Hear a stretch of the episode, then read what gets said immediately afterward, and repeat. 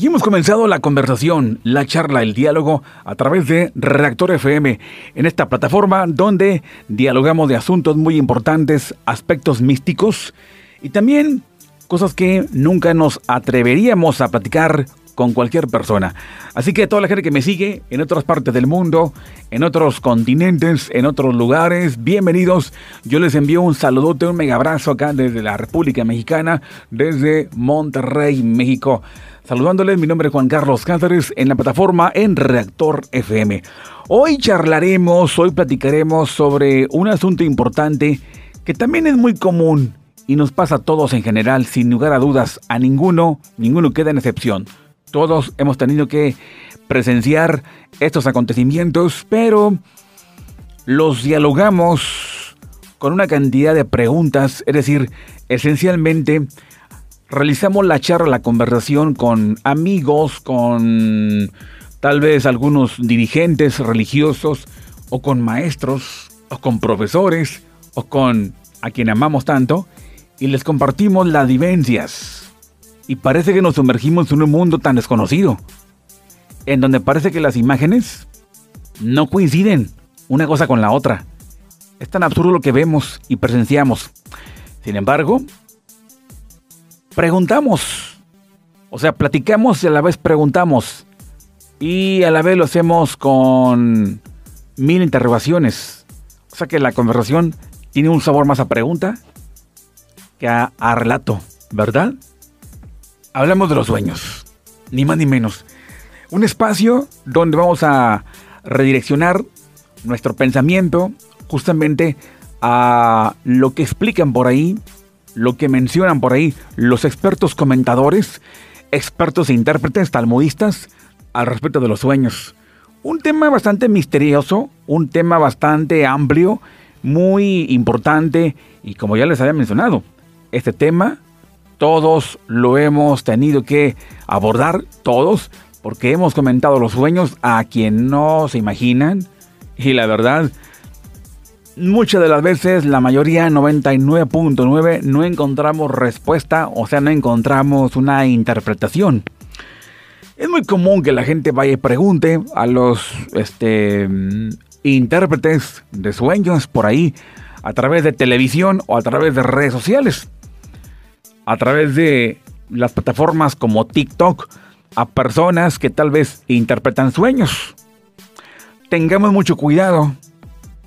Tengamos mucho cuidado, señores. Pero bueno, es un mundo en el cual nos sumergimos todos y a la hora de tomar, por así decirlo, pues ya la camita para dormir, porque tenemos que descansar, entonces el cuerpo físico ya se encuentra en su fase final, va a dormir y de ahí justamente se incorpora a otro mundo donde experimenta tal vez aspectos muy buenos o tal vez aspectos muy amargos que no nos imaginamos qué pueda pasar. Pero bueno, le daré por acá una pista.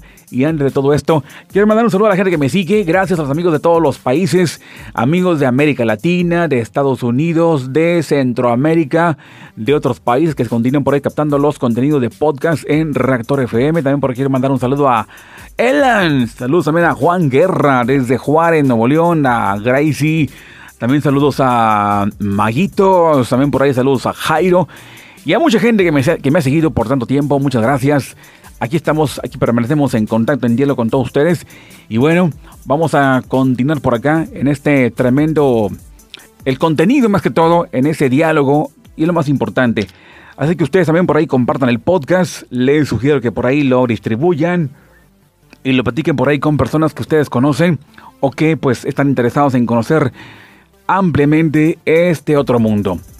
Sobre todo, Ok, ¿cómo se imaginan a Juan Carlos Cáceres? Solamente algunos los que he mencionado por nombre. ¿Saben que, quién soy yo?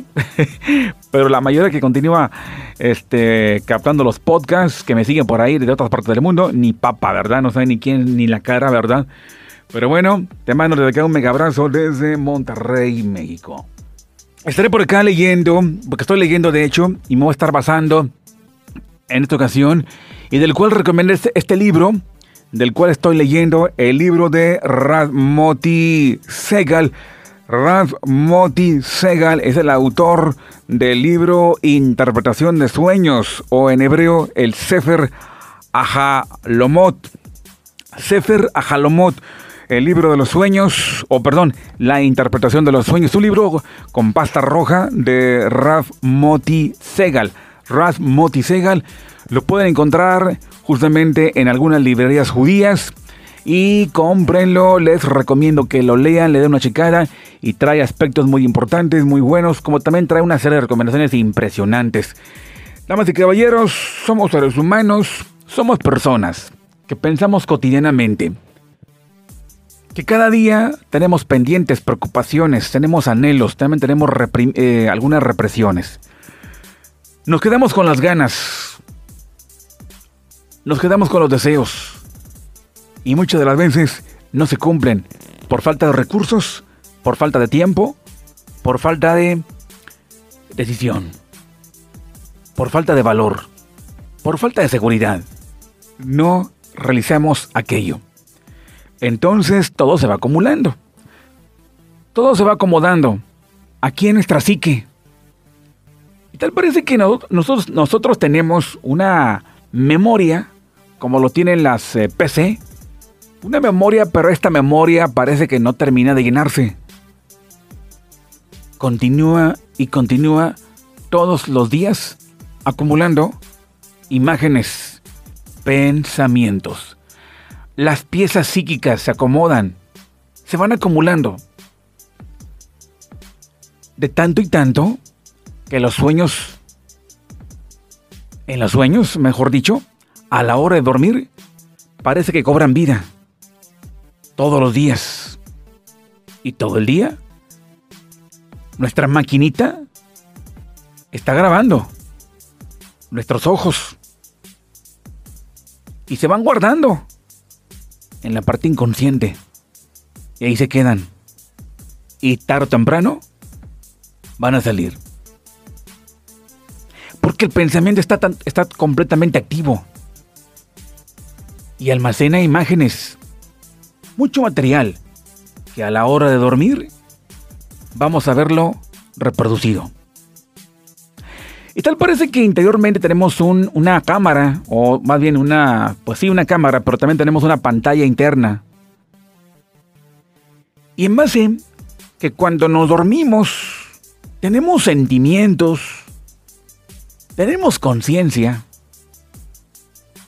tenemos emociones porque tales sueños nos hacen sentir bien o mal, perturbación o mucha paz.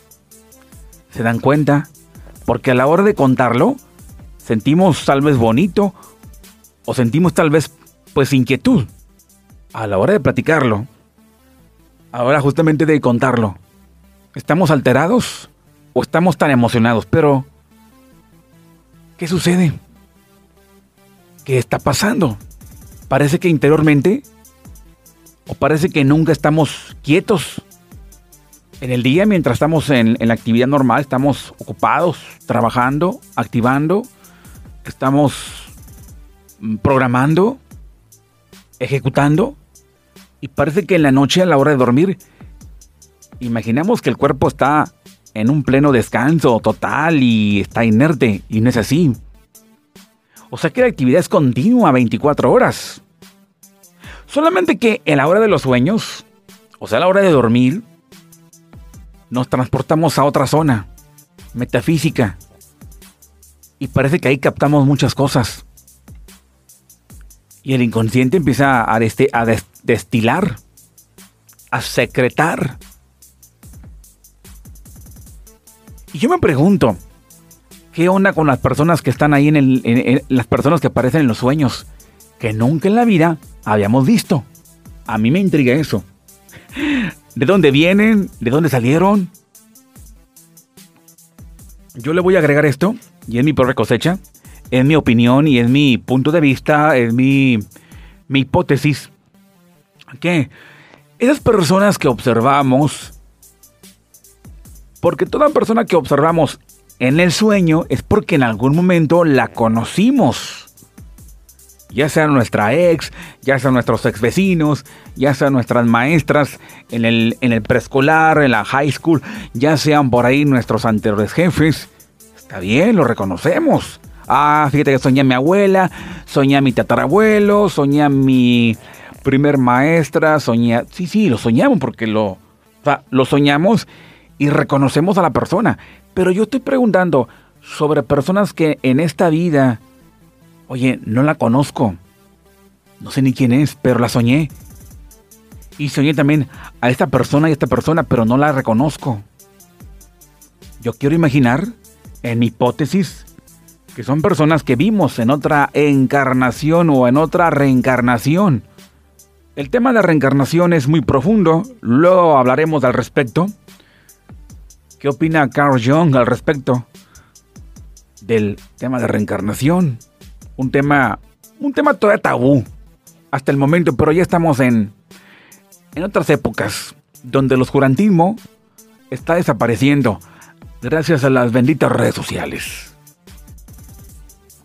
Bien, les menciono que tales personas podrían ser que hemos visto en otra encarnación que aparecen justamente ahí.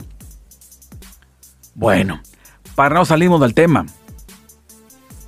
¿Cuál es la opinión de expertos?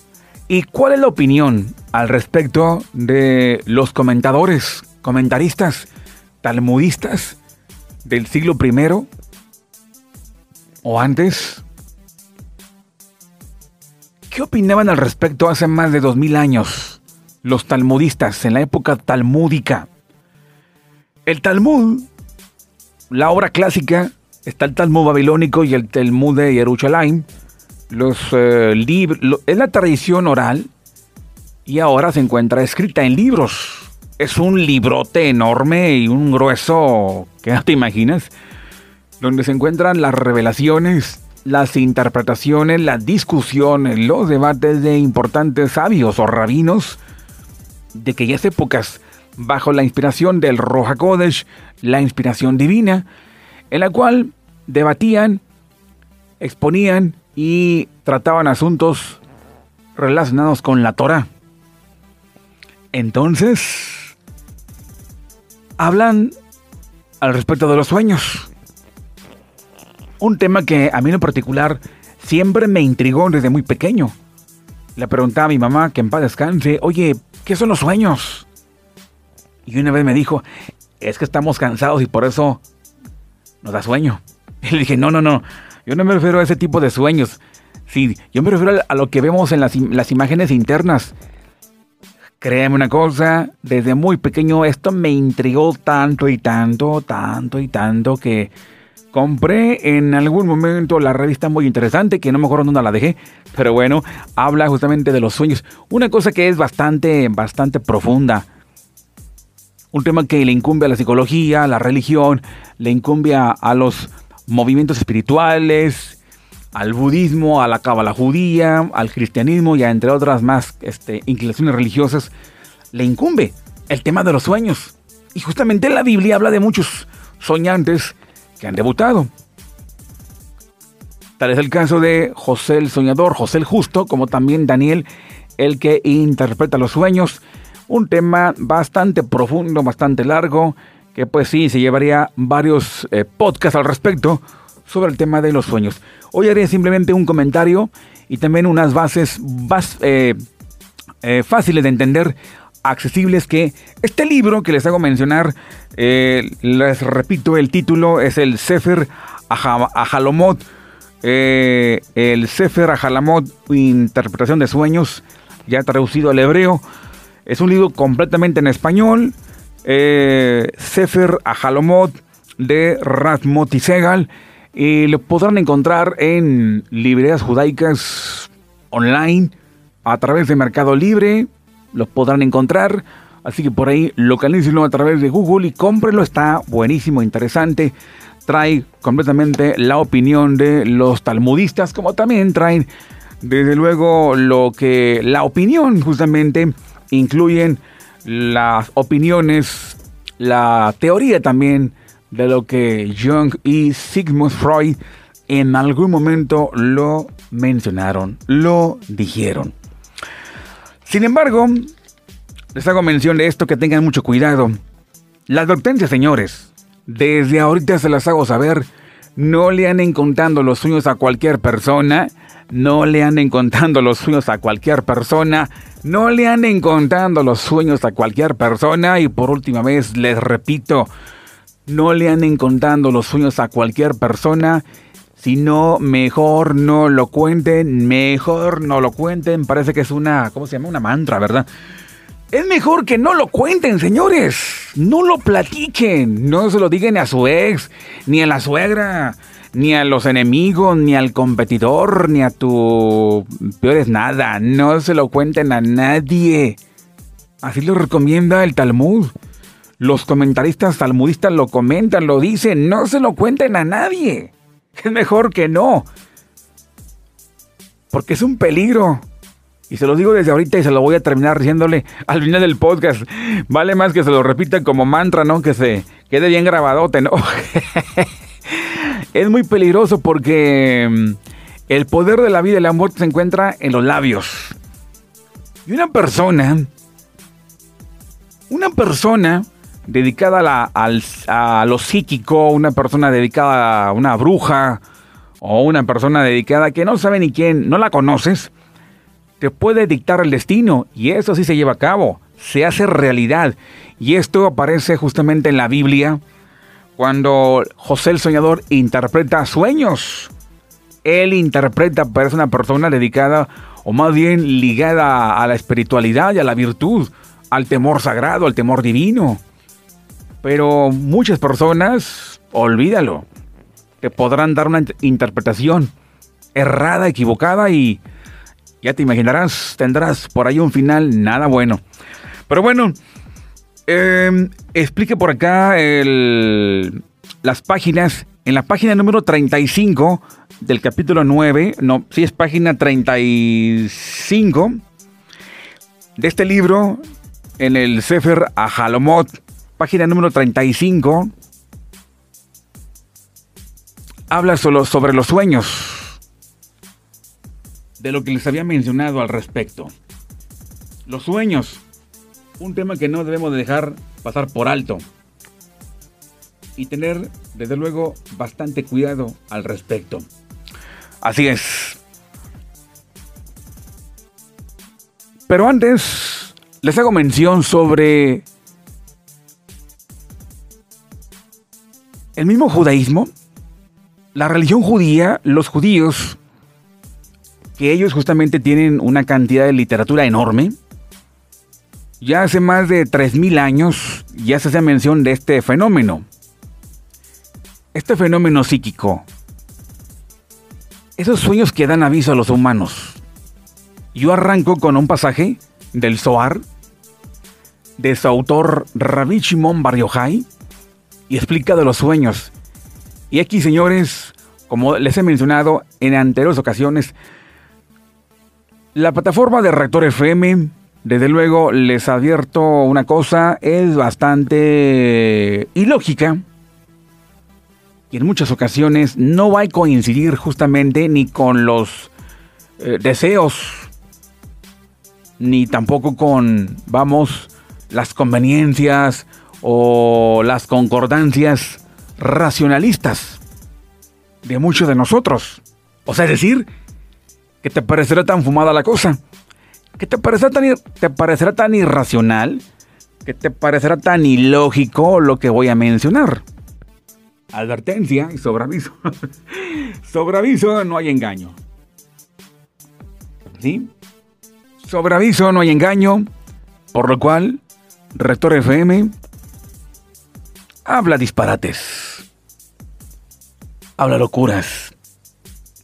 Porque el otro mundo, el mundo de la espiritualidad es un mundo tan loco que muy pocos han atrevido a penetrar, muy pocos han en la historia han navegado, han navegado. En fin, uno de los autores de estos libros místicos del judaísmo es el Zohar. Y Rabbi Shimon Bar habla al respecto y con esto arranco y empezamos nada más y nada menos, señores. Los minutos, los segundos, por así decirlo, bastante ilógicos y que parecerán sorpresa. ¿Qué fumado habla Cázares? ¿Verdad? Dirán por ahí algunos en otros lugares del mundo. Pero bueno, dice por acá al respecto, eh, habla al respecto Elías, Elías de Vidas en su obra Rechit Jogma, donde cita a Rabbi Shimon Bar Yochai en el Zohar y expone así lo siguiente. Dice de la siguiente manera: Todo cuanto, cuanto acontece al hombre en esta realidad física se revela previamente a través de sueños, como expone Rabbi Shimon Bar Yochai, y dice lo siguiente: 30 días antes de que una nación se transforme en potencia o deba enfrentar alguna desgracia, los niños predicen el evento, es decir, como de modo casual o más casual que casual, citando alguna frase o versículo que aluda a un hecho inesperado. O a veces, la gente simple lo predice, o incluso los pájaros, a través de conductas extrañas. Pero nadie presta atención, pues nadie comprende tales mensajes. Cuando la nación en cuestión es meritoria, de lo alto, comunica en el evento el eventual hecho a través de sueños y se lo dirigen a los líderes virtuosos de la generación para que difundan la advertencia. Y así cuando la gente toma conocimiento de la, de la eventual desgracia, puedan retornar a su creador en arrepentimiento basado en el SUAR parte 2, 6b, habla justamente de los mensajes cósmicos. Previamente, cuando el cielo desea mandarle un mensaje a la Tierra, lo envía a tales canales de distribución.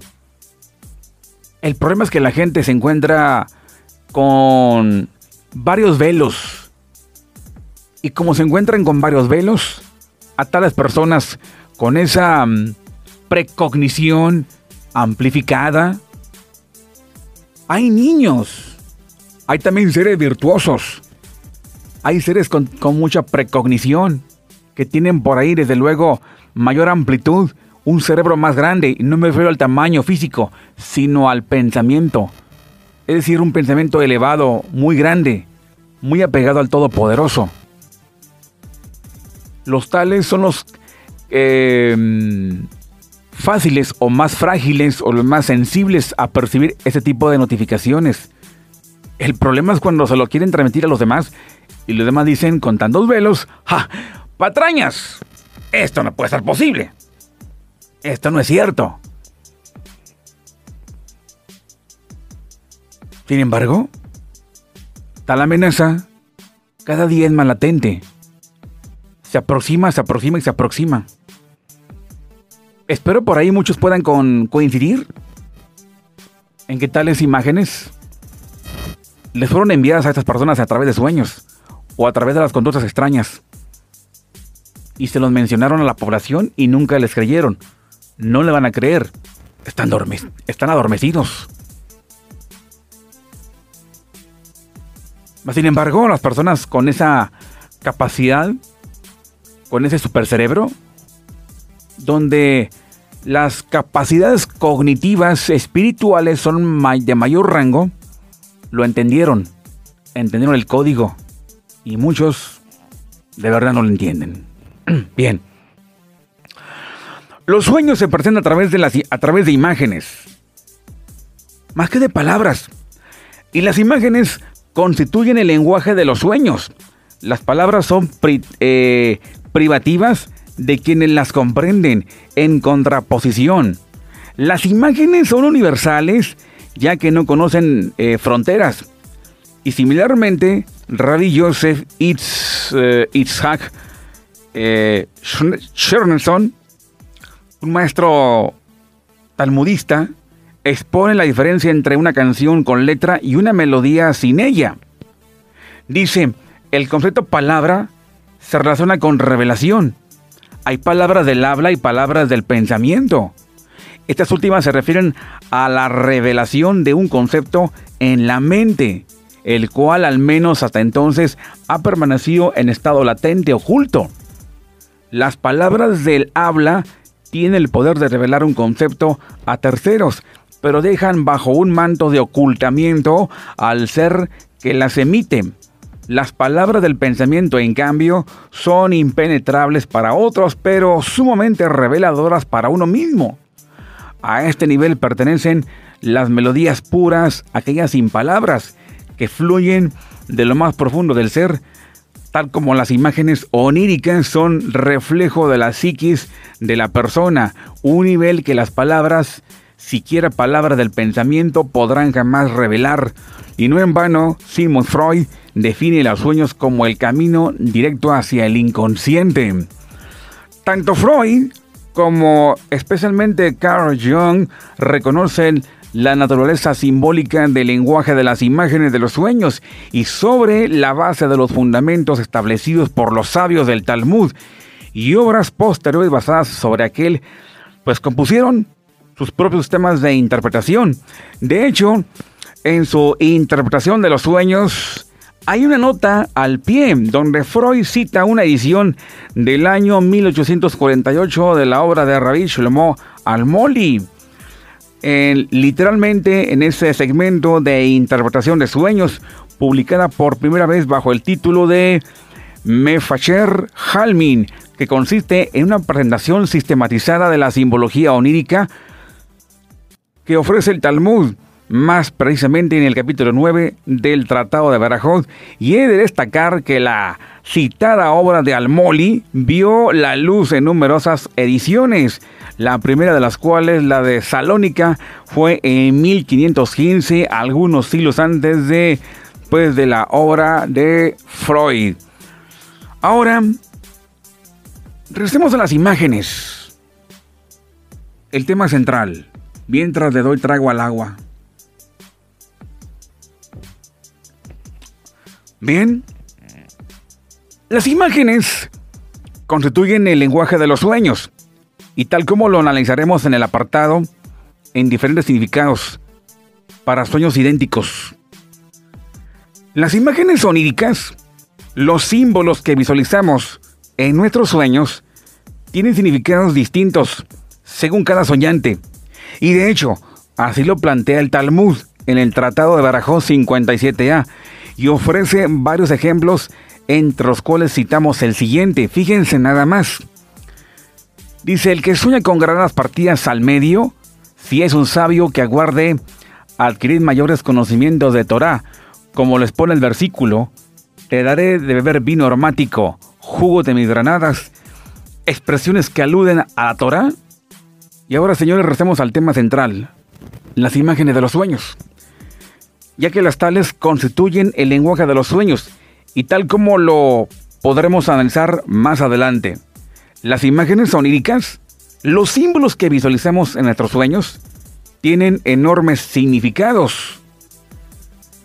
Ese concepto, el que Freud denominó lo inconsciente y Carl Jung rebautizó como el inconsciente personal, denominación que obedece al hecho de que procede de la experiencia personal adquirida nata y como tal es propia y específica de cada persona al respecto? En el Talmud, en el Tratado de Barajot, capítulo 9, expone que hay símbolos, eh, símbolos oníricos universales, comunes a todos los seres humanos, lo que Carl Jung define como los arquetipos del inconsciente colectivo. Pero también están las subdivisiones del citado inconsciente colectivo, que son los, los subgrupos de gente afín.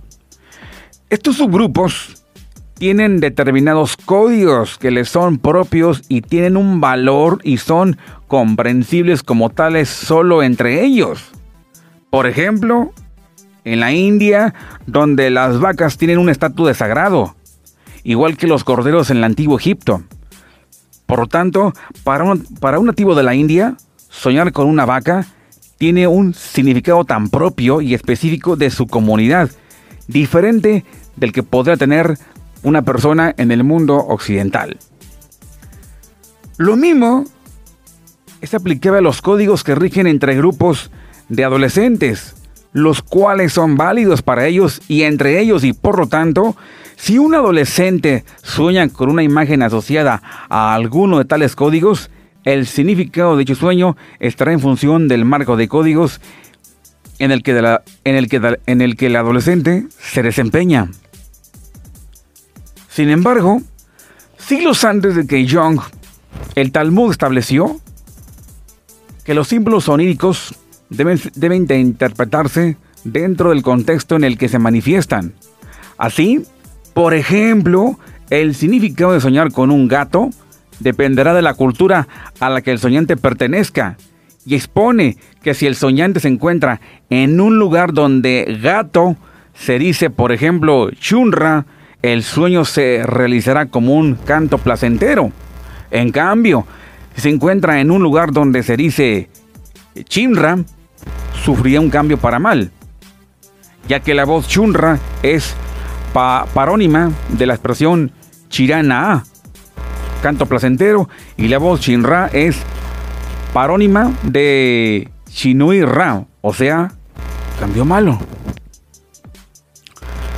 Mucho antes de que Jung se manifestara, los maestros salmodistas expusieron que Adán, el primer hombre, era una especie de sinergia, la suma de las almas de la humanidad, la expresión máxima del inconsciente colectivo de toda la humanidad.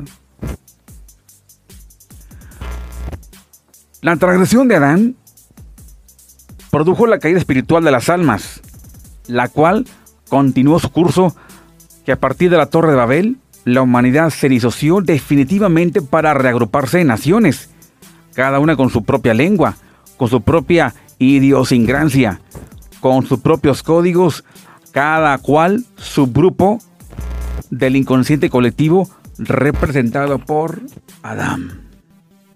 Ahora, esta capa de registro de experiencias eh, psíquicas a la que Carl Jung denomina el inconsciente colectivo, descansa sobre otra capa, todavía más profunda, y se llama el inconsciente primordial. Está formado por las experiencias primordiales previas aún a la creación de la humanidad y previas aún a la, a la misma creación del universo como les pone el Zohar, el libro del esplendor, que dice así, el Supremo se fijó en la Torá y creó el mundo. Y ese mismo concepto alude a la Torá en su primera palabra, Berechit, que generalmente traducida como Génesis o en el principio. Sin embargo, la primera letra de dicha palabra B, en vez de significar en bien, puede significar con o con el principio, donde principio está aludiendo a la Torah misma, de modo que el significado sería que con el principio, con la Torah, Él creó el universo. Es decir, el universo fue concebido a través de la lente de la Torah y creado a través del molde de la Torah y esa línea, la voz, el principio,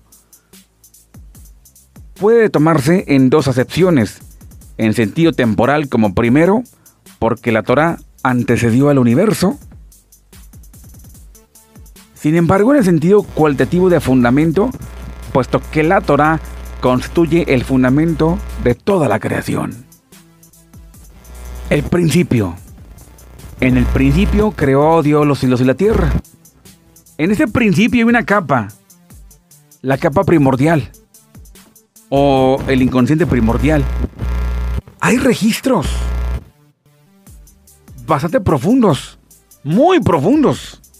Esa capa de la cual a mí me deja tan perplejo. ¿Qué acontecimiento hay al respecto? ¿Qué hay por ahí en esa capa? En ese principio. Que con el principio se crea el universo. Y entonces, esa capa contiene bastante información y cada uno de nosotros la posee. Ahora, por consiguiente las imágenes y los símbolos relacionados con esta capa primordial solo podrán ser interpretados por alguien afín a la misma. Un interpretador de sueños podrá interpretar la simbología de la subdivisión a la que él mismo pertenezca, pertenezca o comprenda, pero no podrá interpretar símbolos que pertenecen a otros grupos, a otras culturas y menos aún símbolos propios de ese inconsciente primordial y absoluto. En cambio, un interpretador de sueños iniciado en la sabiduría misma milenaria, versado en Talmud, dotado con temor reverencial, observante de la voluntad sagrada, estará capacitado para interpretar los símbolos oníricos debidamente merced a la conexión esencial del Supremo, unificado también con la inspiración divina, requerido para comprender el valor trascendental de los sueños, más que el mero significado superficial de los mismos. Lo que pasa es que el inconsciente requiere de un canal a través de la cual habrá de expresarse, canal al que llamamos lenguaje. Usualmente nos referimos como lenguaje a la manera en que se comunican los seres humanos entre sí, pero lenguaje es también la manera en que uno se comunica consigo mismo, la conexión de lo inconsciente con el consciente, inconsciente que si no se expresa queda tan solo reducido a imágenes impenetrables, que ni siquiera pueden ser llamadas símbolos pues los símbolos son imágenes ya perceptibles para la mente consciente. Bien. Y así como hay un inconsciente primordial, hay también una lengua primordial. Y parece que me estoy desviando del tema, pero no. Para poder estar consciente de esa primera capa de la creación en la cual alude el texto del Génesis cuando abre la Biblia parece que Dios creó los cielos y la tierra. En el principio creó de los cielos y la tierra. Y en ese principio les vuelvo a repetir que hay una capa.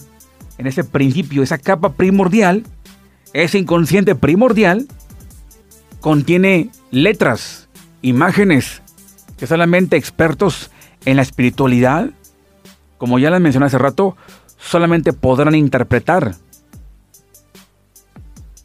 Bien, Así como hay un inconsciente primordial, también hay una lengua primordial, llamada así porque fue por medio de ella que el Creador, el Supremo, formó, creó y hizo al universo a través de 10 expresiones creativas. Y es la llamada lengua madre de todas las lenguas.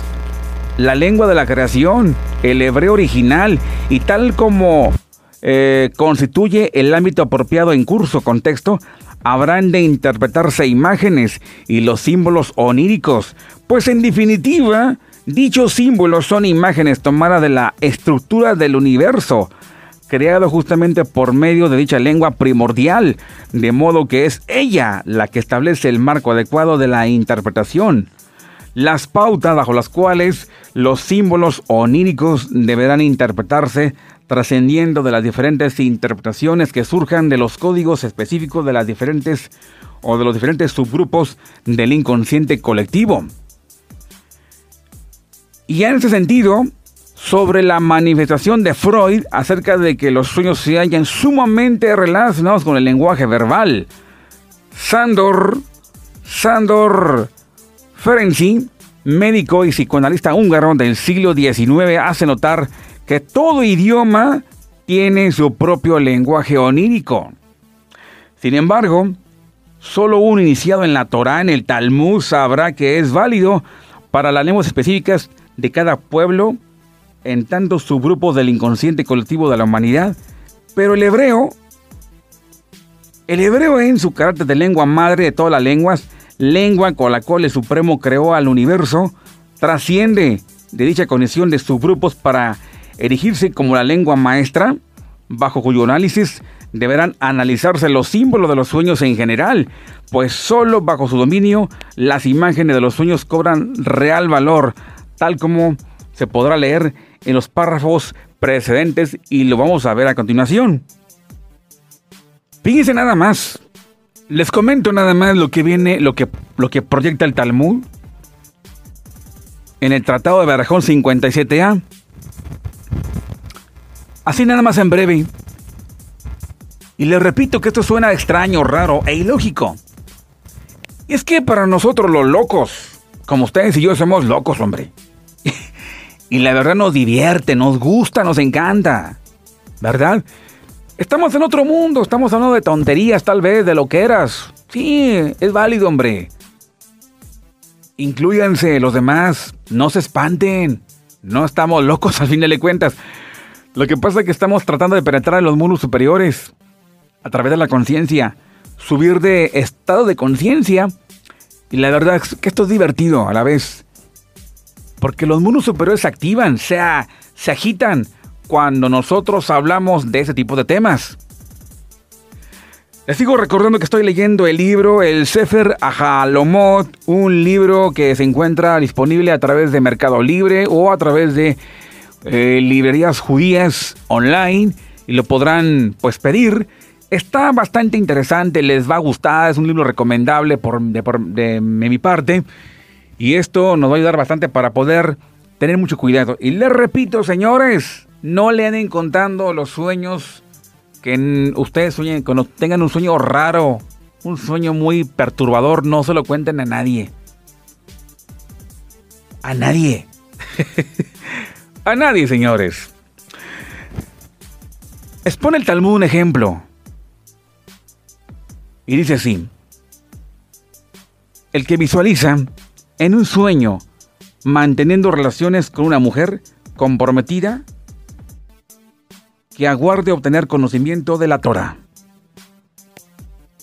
En Barajón 57A. ¿Pero qué significa todo eso? ¿Soñar con una mujer comprometida? ¿Manteniendo relaciones sexuales?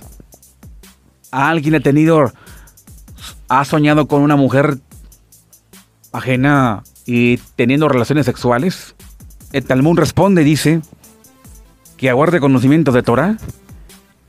Sin embargo, este tipo de sueños son justamente para quienes han seguido la Torah, el Talmud, son estudiantes. Estudian Torah, estudian Talmud, Zohar, Kabbalah, y de repente sueñan con una mujer y que están teniendo relaciones sexuales. El Talmud dice o interpreta así, que aguarde más conocimiento de Torah. Es decir, que los sueños no son literales, no son justamente así. Se tendrán que interpretar. Es un mensaje dirigido a eruditos.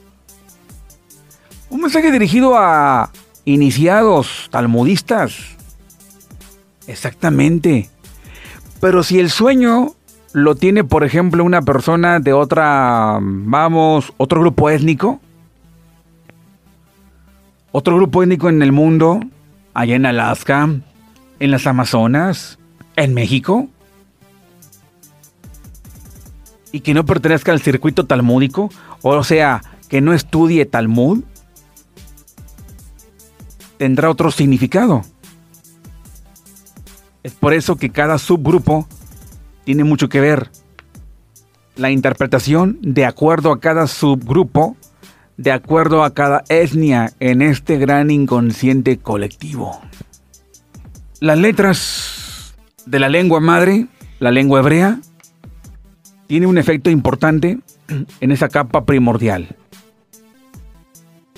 Y los versados en esto lo podrán entender perfectamente cuando haya que decir al respecto de los sueños. Bien, vámonos rápidamente, damas y caballeros, a través de Reactor FM con más de todo esto. Los sueños. Ahora como personas, yo les transmití por acá un pequeño compendio, unos datos extraídos del SOAR, parte de lo que eh, expone Freud, parte de lo que expone Jung, un poquito nada más, no mucho, tiene mucho que ver. Y ahora vámonos con la otra parte yo le llamaría la parte práctica para nosotros. ¿Qué podemos hacer al respecto cuando hay sueños perturbadores? Malos, por así llamarlo. Tiene mucho que ver, señores, la cantidad de pensamientos e imágenes que circulan justamente en nuestra en nuestro cerebro durante todo el día. Esto se encuentra ubicado en la Biblia, esto se encuentra ubicado también en el Talmud, se encuentra ubicado también, y desde luego Sigmund Freud lo afirma. Tiene mucho que ver todo esto.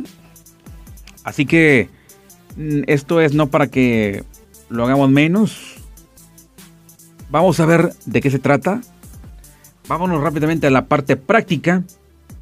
En propias palabras de Freud dice que los sueños son el primer eslabón de una serie de formaciones psíquicas. Su valor es más teórico que práctico y nos pueden ayudar a explicar la génesis de las fobias, neurosis e ideas obsesivas. Cada sueño se revela como una formación plena de sentido a la que cabe asignar un lugar preciso en la actividad consciente. Bien, ¿tú qué has soñado? Bueno, perdón, ¿qué has pensado durante todo el rato?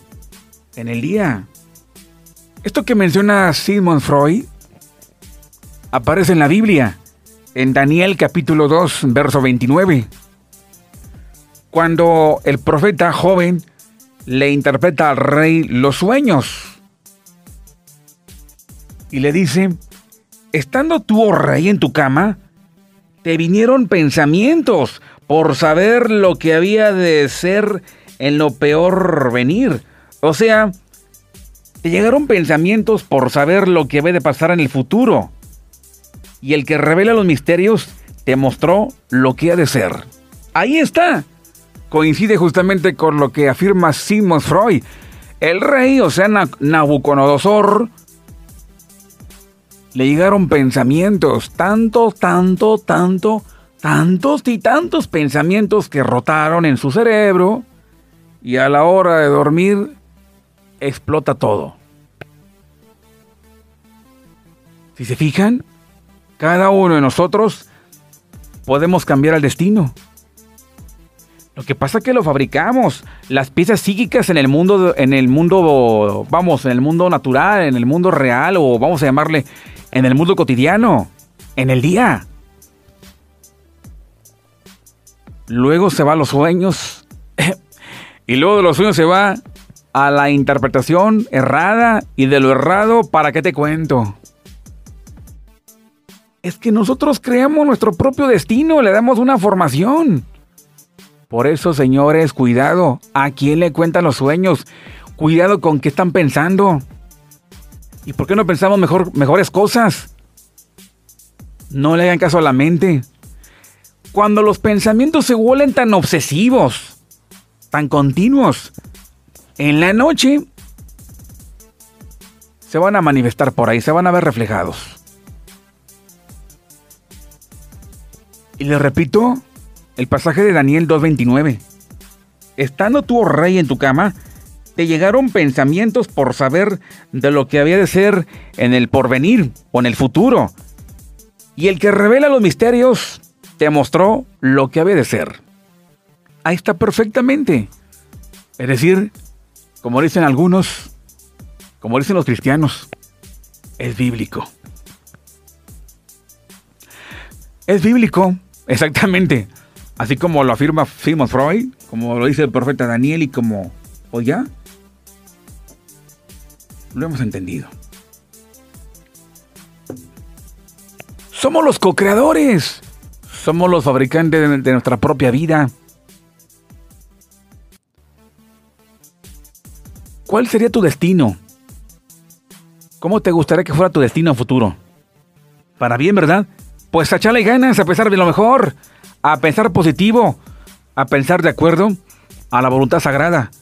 Y cuando los seres humanos se incorporan a la voluntad del Altísimo, entonces los pensamientos más sagrados y los pensamientos más,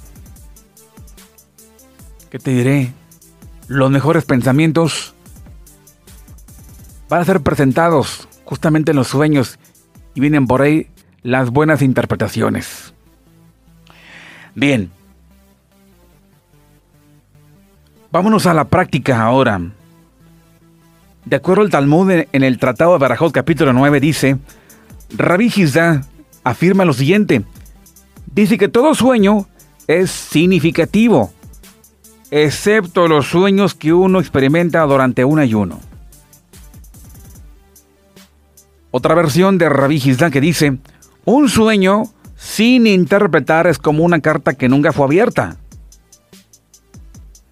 Y póngale mucha atención a esto, por eso les dije, tengan cuidado, tengan cuidado, cuidado, cuidado. Dice entre paréntesis, y mientras no se le interprete, no se va a cumplir efectivamente, pues los sueños son buenos o malos de acuerdo a la interpretación que se les dé. Si tú le platiques a tu ex o le platiques a tu suegra que soñaste que te perseguían leones o que te perseguía o que te, un tiburón te comía. No se lo platiques, no se lo cuentes a nadie. A nadie. Ni a los psíquicos online. Ni a nadie en televisión. No le cuentes el sueño a nadie. Porque un sueño no contado, un sueño no interpretado es como una carta no leída. Esto para que les dé calma, ¿eh? Les recuerdo que esto es ya la práctica, ¿verdad? La práctica. Si tienen sueño feo, soñaron que los corrían de la chamba, soñaron que los eh, la casa se derrumbaba, soñaban con, con terremotos, soñaban con tsunami, tranqui. Mientras no lo cuenten no pasará nada pero tampoco no lo difundan. Tranquilos, tranquilos. ¿Sí? Siguiente. Hay sueños positivos y sueños negativos, sueños buenos y sueños malos. Rabbi Hizda, en ese mismo capítulo 9, en el Tratado de Berajó, dice que los sueños sean positivos o negativos y nunca se cumplen en su totalidad. Rab vuelve a hablar y dice, un sueño malo es mejor que uno bueno. ¿Por qué? Porque lo impulsa a uno a reflexionar y a perfeccionarse. Un sueño malo es bueno, buenísimo. Por ejemplo, que, que tú has soñado que pierdas a tu, a tu pareja.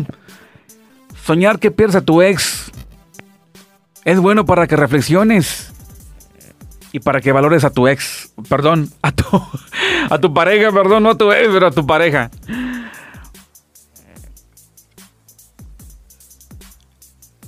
Como también hay pena y alegría derivada de los sueños. Rab también habla de esto. Dice, la pena que provoca un mal sueño es un castigo. Y la, y la alegría que genera un buen sueño es una recompensa. La pena o la alegría que genera un sueño provoca que el sueño quede sin efecto, pues entonces el sueño se vio realizado en la pena o la alegría que provocó.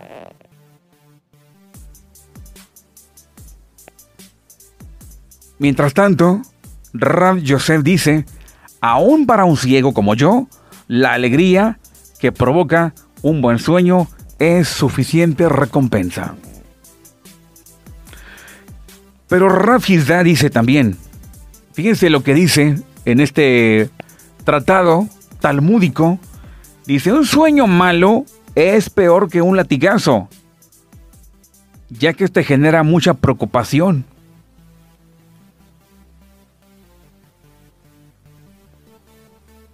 Un sueño malo es peor que un latigazo. Te trastorna, te trastoca. ¿Sí? O sea que te transforma en esos momentos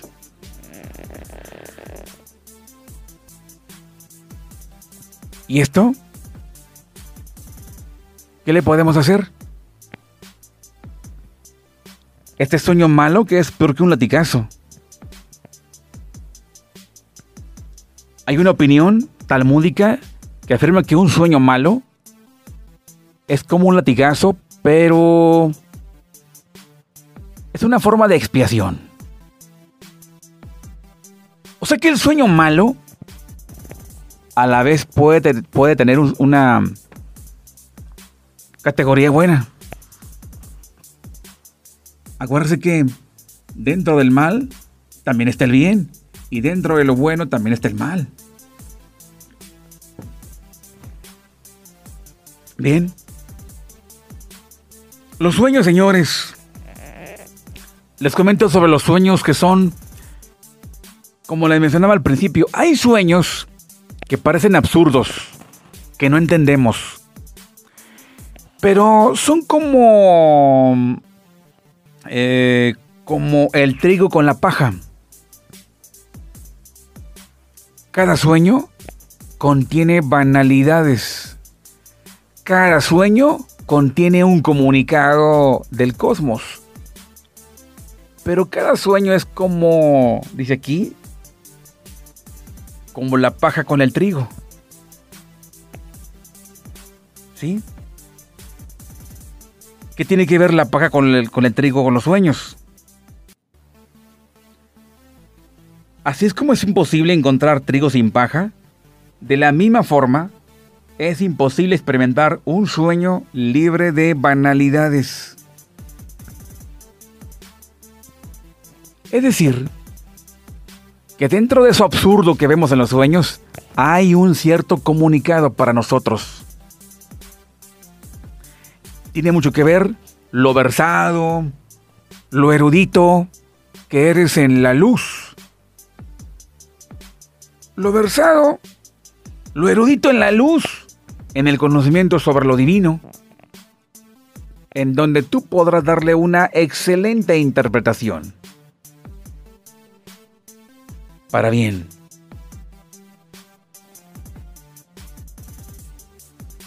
Sin embargo, por acá surge otra opinión y dice que los sueños jamás se llegan a cumplir en su totalidad, tanto buenos como malos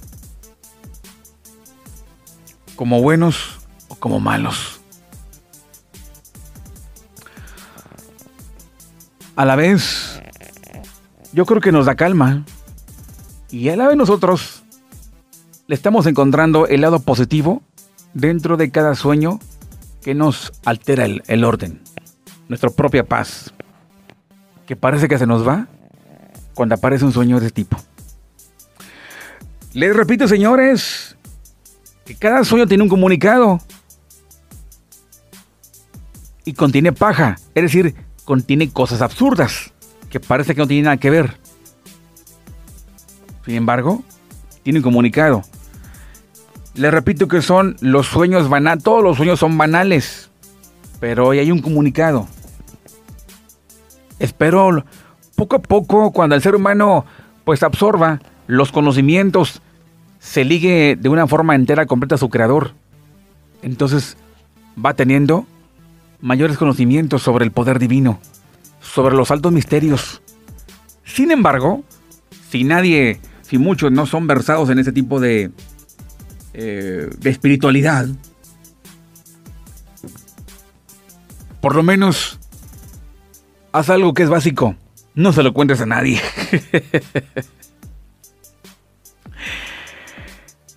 Para que los sueños se cumplan, según otro comentarista talmúdico llamado Rabí Levi, dice que se debe guardar incluso hasta 22 años para que se cumpla la interpretación positiva de un sueño.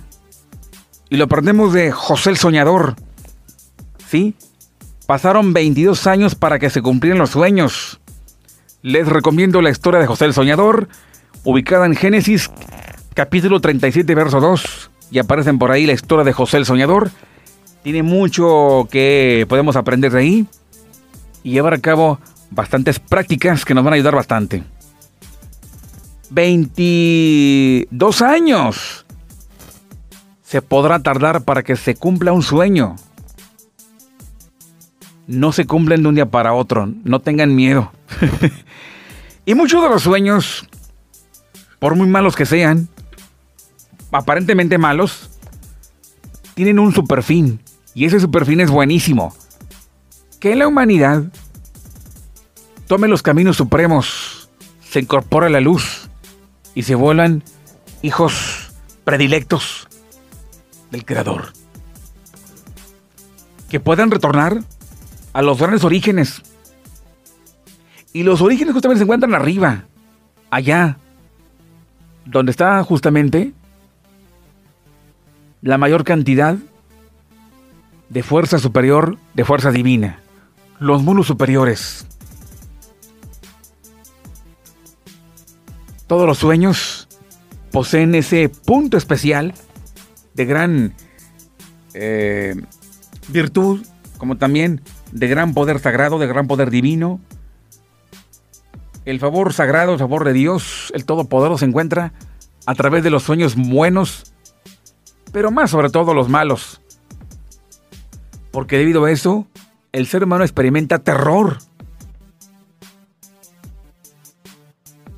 Y el único objetivo primordial en este caso es que el ser humano se funda con su propio creador. Y tome el libro en sus manos, tome el oráculo sagrado, que lo lleva justamente a pisar los terrenos superiores, es decir, los grandes estados de conciencia.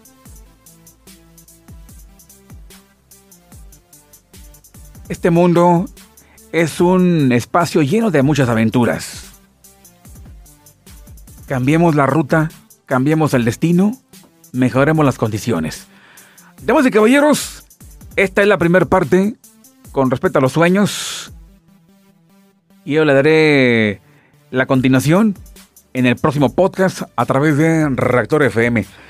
A toda la gente que se comunica, a toda la gente que se está siempre al pendiente de los contenidos de Reactor FM, les mando un saludote, un abrazote. Y una vez más le digo, no le cuenten el sueño a nadie. Porque un sueño no contado es como una carta no leída. Y esto no permite la realización. Que les quede bien claro. Así es. Vamos a cambiar la mentalidad, ¿qué les parece? Vamos a renovar el pensamiento y vamos a tener otro tipo de ideas que puedan circular en nuestro propio cerebro para tener mejores sueños. De ti depende cómo estés pensando durante el día para que tengas sueños excelentes y de ahí una buena, excelente interpretación. ¿Qué vamos a hacer cuando tengamos sueños de ese tipo? ¿Qué técnica? ¿Sí? Se los comento en el próximo podcast a través de Reactor FM. Un abrazo regio para todos. Saludándolos desde México. Saludándolos de acá desde Monterrey. Un abrazote regio. Gracias a los amigos que nos distribuyen a las distintas plataformas como eh, Google Podcast, Apple Podcast, Spotify, Anchor. Gracias. Yo me despido. Que tengas un excelente momento. Gracias. Soy Juan Carlos Cáceres en Reactor FM. Y por supuesto, comparte este podcast.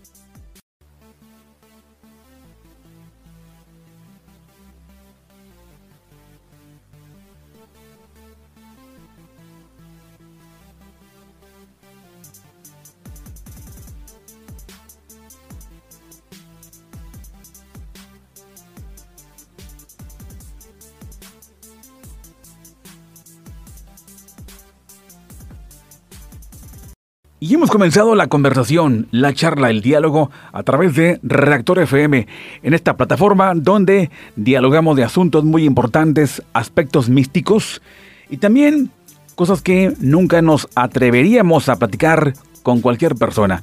Así que toda la gente que me sigue en otras partes del mundo, en otros continentes, en otros lugares, bienvenidos.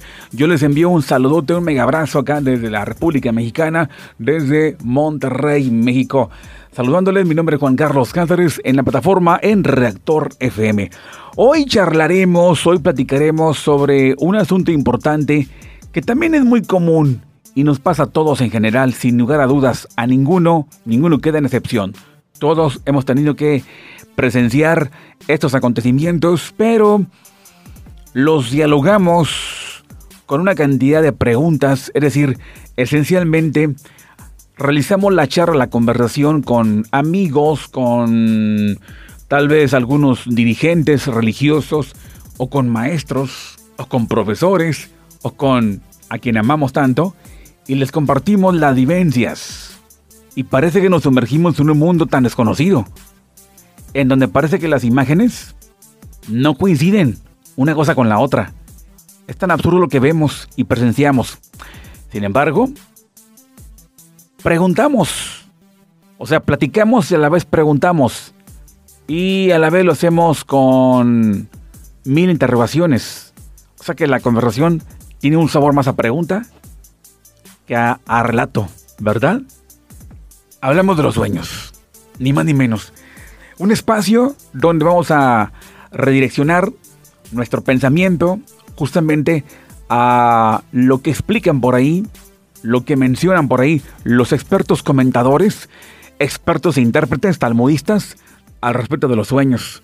Un tema bastante misterioso, un tema bastante amplio, muy importante y como ya les había mencionado, este tema todos lo hemos tenido que abordar, todos, porque hemos comentado los sueños a quien no se imaginan y la verdad muchas de las veces, la mayoría, 99.9, no encontramos respuesta, o sea, no encontramos una interpretación. Es muy común que la gente vaya y pregunte a los este, intérpretes de sueños por ahí, a través de televisión o a través de redes sociales, a través de las plataformas como TikTok, a personas que tal vez interpretan sueños. Tengamos mucho cuidado Tengamos mucho cuidado, señores. Pero bueno, es un mundo en el cual nos sumergimos todos y a la hora de tomar, por así decirlo, pues ya la camita para dormir, porque tenemos que descansar, entonces el cuerpo físico ya se encuentra en su fase final, va a dormir y de ahí justamente se incorpora a otro mundo donde experimenta tal vez aspectos muy buenos o tal vez aspectos muy amargos que no nos imaginamos que pueda pasar. Pero bueno, les daré por acá una pista. Y antes de todo esto, quiero mandar un saludo a la gente que me sigue. Gracias a los amigos de todos los países, amigos de América Latina, de Estados Unidos, de Centroamérica, de otros países que continúan por ahí captando los contenidos de podcast en Reactor FM. También por aquí quiero mandar un saludo a Elan. Saludos también a Juan Guerra desde Juárez, Nuevo León, a Gracie. También saludos a Maguito, también por ahí saludos a Jairo. Y a mucha gente que me, ha seguido por tanto tiempo, muchas gracias. Aquí estamos, aquí permanecemos en contacto, en diálogo con todos ustedes. Y bueno, vamos a continuar por acá en este tremendo, el contenido más que todo, en ese diálogo y lo más importante. Así que ustedes también por ahí compartan el podcast, les sugiero que por ahí lo distribuyan y lo platiquen por ahí con personas que ustedes conocen o que pues están interesados en conocer ampliamente este otro mundo. Sobre todo, Ok, ¿cómo se imaginan a Juan Carlos Cáceres? Solamente algunos los que he mencionado por nombre. ¿Saben que, quién soy yo? Pero la mayoría que continúa este, captando los podcasts, que me siguen por ahí de otras partes del mundo, ni papa, ¿verdad? No saben ni quién, ni la cara, ¿verdad? Pero bueno, te mando desde acá un mega abrazo desde Monterrey, México. Estaré por acá leyendo, porque estoy leyendo de hecho, y me voy a estar basando en esta ocasión, y del cual recomiendo este, este libro, del cual estoy leyendo el libro de Rasmoti Segal. Rasmoti Segal es el autor del libro Interpretación de Sueños o en hebreo el Sefer Ahalomot. Sefer Ahalomot, el libro de los sueños, o perdón, la interpretación de los sueños, un libro con pasta roja de Rav Moti Segal. Rav Moti Segal Lo pueden encontrar justamente en algunas librerías judías y cómprenlo, les recomiendo que lo lean, le den una checada y trae aspectos muy importantes, muy buenos, como también trae una serie de recomendaciones impresionantes.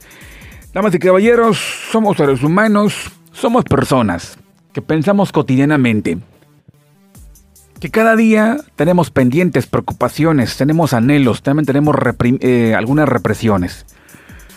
Nos quedamos con las ganas, nos quedamos con los deseos y muchas de las veces no se cumplen por falta de recursos, por falta de tiempo, por falta de decisión, por falta de valor, por falta de seguridad. No realizamos aquello. Entonces todo se va acumulando. Todo se va acomodando aquí en nuestra psique.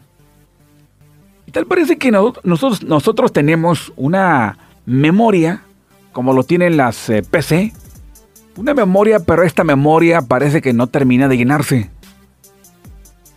Continúa y continúa todos los días acumulando imágenes, pensamientos. Las piezas psíquicas se acomodan, se van acumulando. De tanto y tanto que los sueños, en los sueños, mejor dicho, a la hora de dormir, parece que cobran vida todos los días.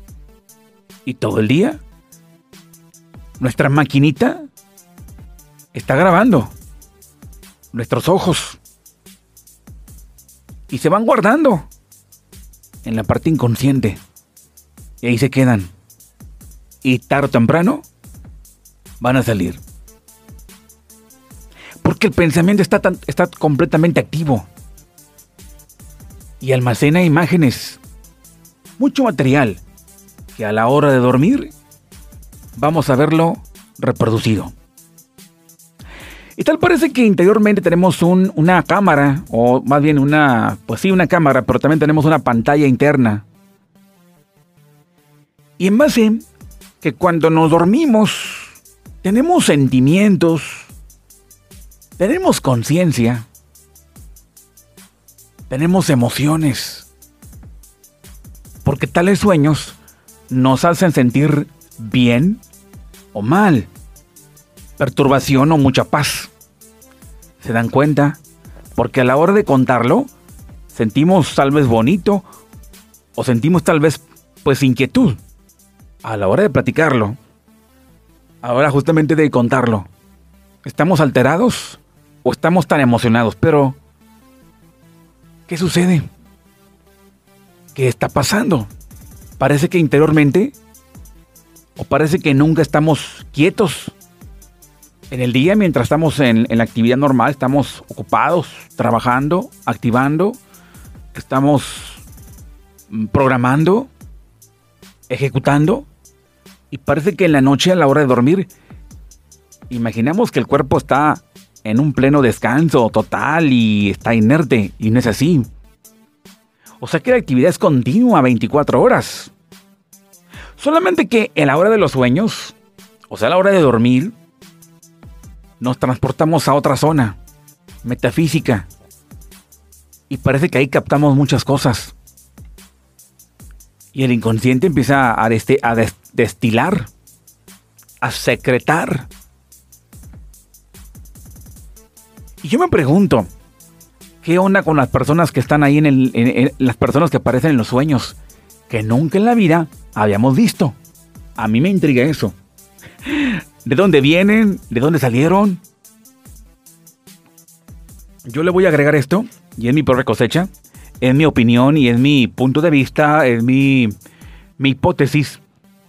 Que esas personas que observamos, porque toda persona que observamos en el sueño es porque en algún momento la conocimos.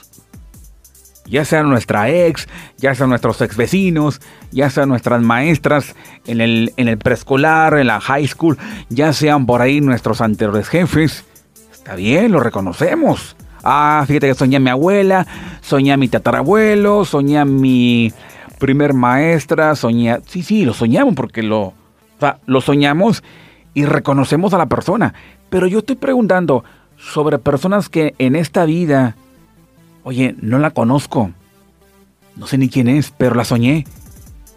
Y soñé también a esta persona y a esta persona, pero no la reconozco. Yo quiero imaginar, en mi hipótesis, que son personas que vimos en otra encarnación o en otra reencarnación. El tema de reencarnación es muy profundo, luego hablaremos al respecto.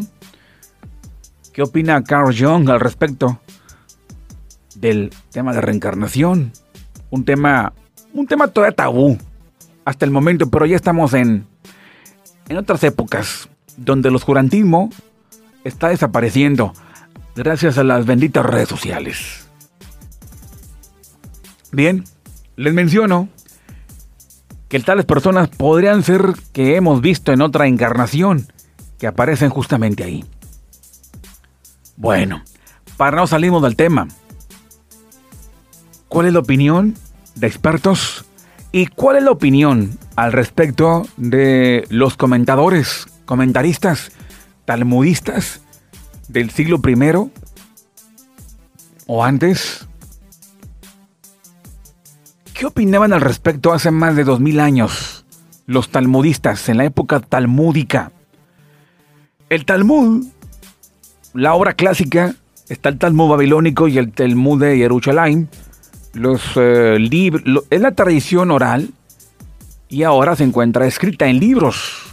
Es un librote enorme y un grueso que te imaginas, donde se encuentran las revelaciones las interpretaciones, las discusiones, los debates de importantes sabios o rabinos de aquellas épocas, bajo la inspiración del Roja Kodesh, la inspiración divina, en la cual debatían, exponían y trataban asuntos relacionados con la Torah.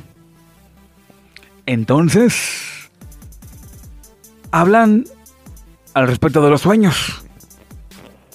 Un tema que a mí en particular siempre me intrigó desde muy pequeño. Le preguntaba a mi mamá, que en paz descanse, oye, ¿qué son los sueños? Y una vez me dijo, es que estamos cansados y por eso nos da sueño. Y le dije, no, no, no, yo no me refiero a ese tipo de sueños. Sí, yo me refiero a lo que vemos en las, las imágenes internas. Créeme una cosa, desde muy pequeño esto me intrigó tanto y tanto, tanto y tanto que Compré en algún momento la revista muy interesante, que no me acuerdo dónde la dejé, pero bueno, habla justamente de los sueños. Una cosa que es bastante, bastante profunda. Un tema que le incumbe a la psicología, a la religión, le incumbe a, los movimientos espirituales, al budismo, a la cábala judía, al cristianismo y a entre otras más este, inclinaciones religiosas, le incumbe el tema de los sueños. Y justamente la Biblia habla de muchos soñantes que han debutado. Tal es el caso de José el Soñador, José el Justo, como también Daniel, el que interpreta los sueños. Un tema bastante profundo, bastante largo, que pues sí, se llevaría varios eh, podcasts al respecto sobre el tema de los sueños. Hoy haré simplemente un comentario y también unas bases eh, eh, fáciles de entender accesibles que este libro que les hago mencionar, eh, les repito, el título es el Sefer Ajalomot, eh, el Sefer Ajalamot, Interpretación de Sueños, ya traducido al hebreo. Es un libro completamente en español. Eh, Sefer Ajalomot de Rasmoti Segal. Y lo podrán encontrar en librerías judaicas online a través de Mercado Libre, lo podrán encontrar. Así que por ahí localícenlo a través de Google y cómprenlo. Está buenísimo, interesante. Trae completamente la opinión de los talmudistas, como también traen, desde luego, lo que la opinión justamente incluyen las opiniones, la teoría también de lo que Jung y Sigmund Freud en algún momento lo mencionaron, lo dijeron. Sin embargo, les hago mención de esto que tengan mucho cuidado. La advertencia, señores, desde ahorita se las hago saber, no le anden contando los sueños a cualquier persona, no le anden contando los sueños a cualquier persona, no le anden contando los sueños a cualquier persona y por última vez les repito, no le anden contando los sueños a cualquier persona Si no, mejor no lo cuenten, mejor no lo cuenten. Parece que es una, ¿cómo se llama? Una mantra, ¿verdad? Es mejor que no lo cuenten, señores. No lo platiquen. No se lo digan a su ex, ni a la suegra, ni a los enemigos, ni al competidor, ni a tu peor es nada. No se lo cuenten a nadie. Así lo recomienda el Talmud. Los comentaristas talmudistas lo comentan, lo dicen. No se lo cuenten a nadie. Es mejor que no. Porque es un peligro. Y se lo digo desde ahorita y se lo voy a terminar diciéndole al final del podcast. Vale más que se lo repita como mantra, ¿no? Que se quede bien grabadote, ¿no? es muy peligroso porque mm, el poder de la vida y la muerte se encuentra en los labios. Y una persona, una persona dedicada a, la, a lo psíquico, una persona dedicada a una bruja o una persona dedicada que no sabe ni quién, no la conoces, te puede dictar el destino y eso sí se lleva a cabo, se hace realidad. Y esto aparece justamente en la Biblia cuando José el Soñador interpreta sueños.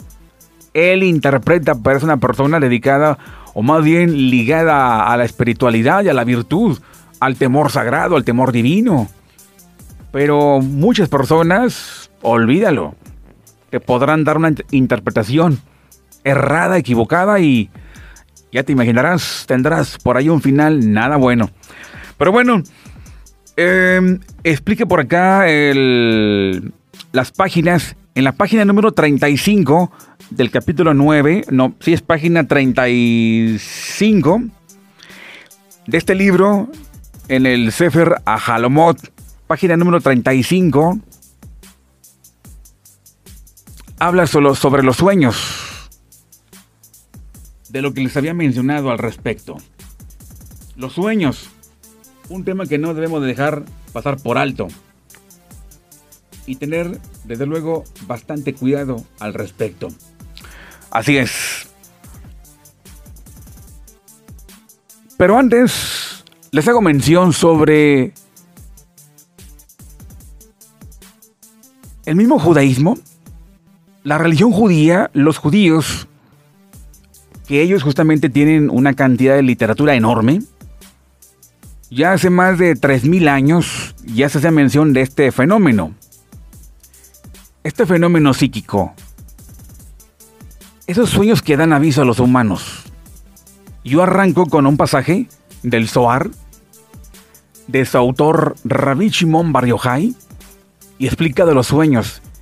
Y aquí, señores, como les he mencionado en anteriores ocasiones, la plataforma de Rector FM, desde luego, les advierto una cosa, es bastante ilógica.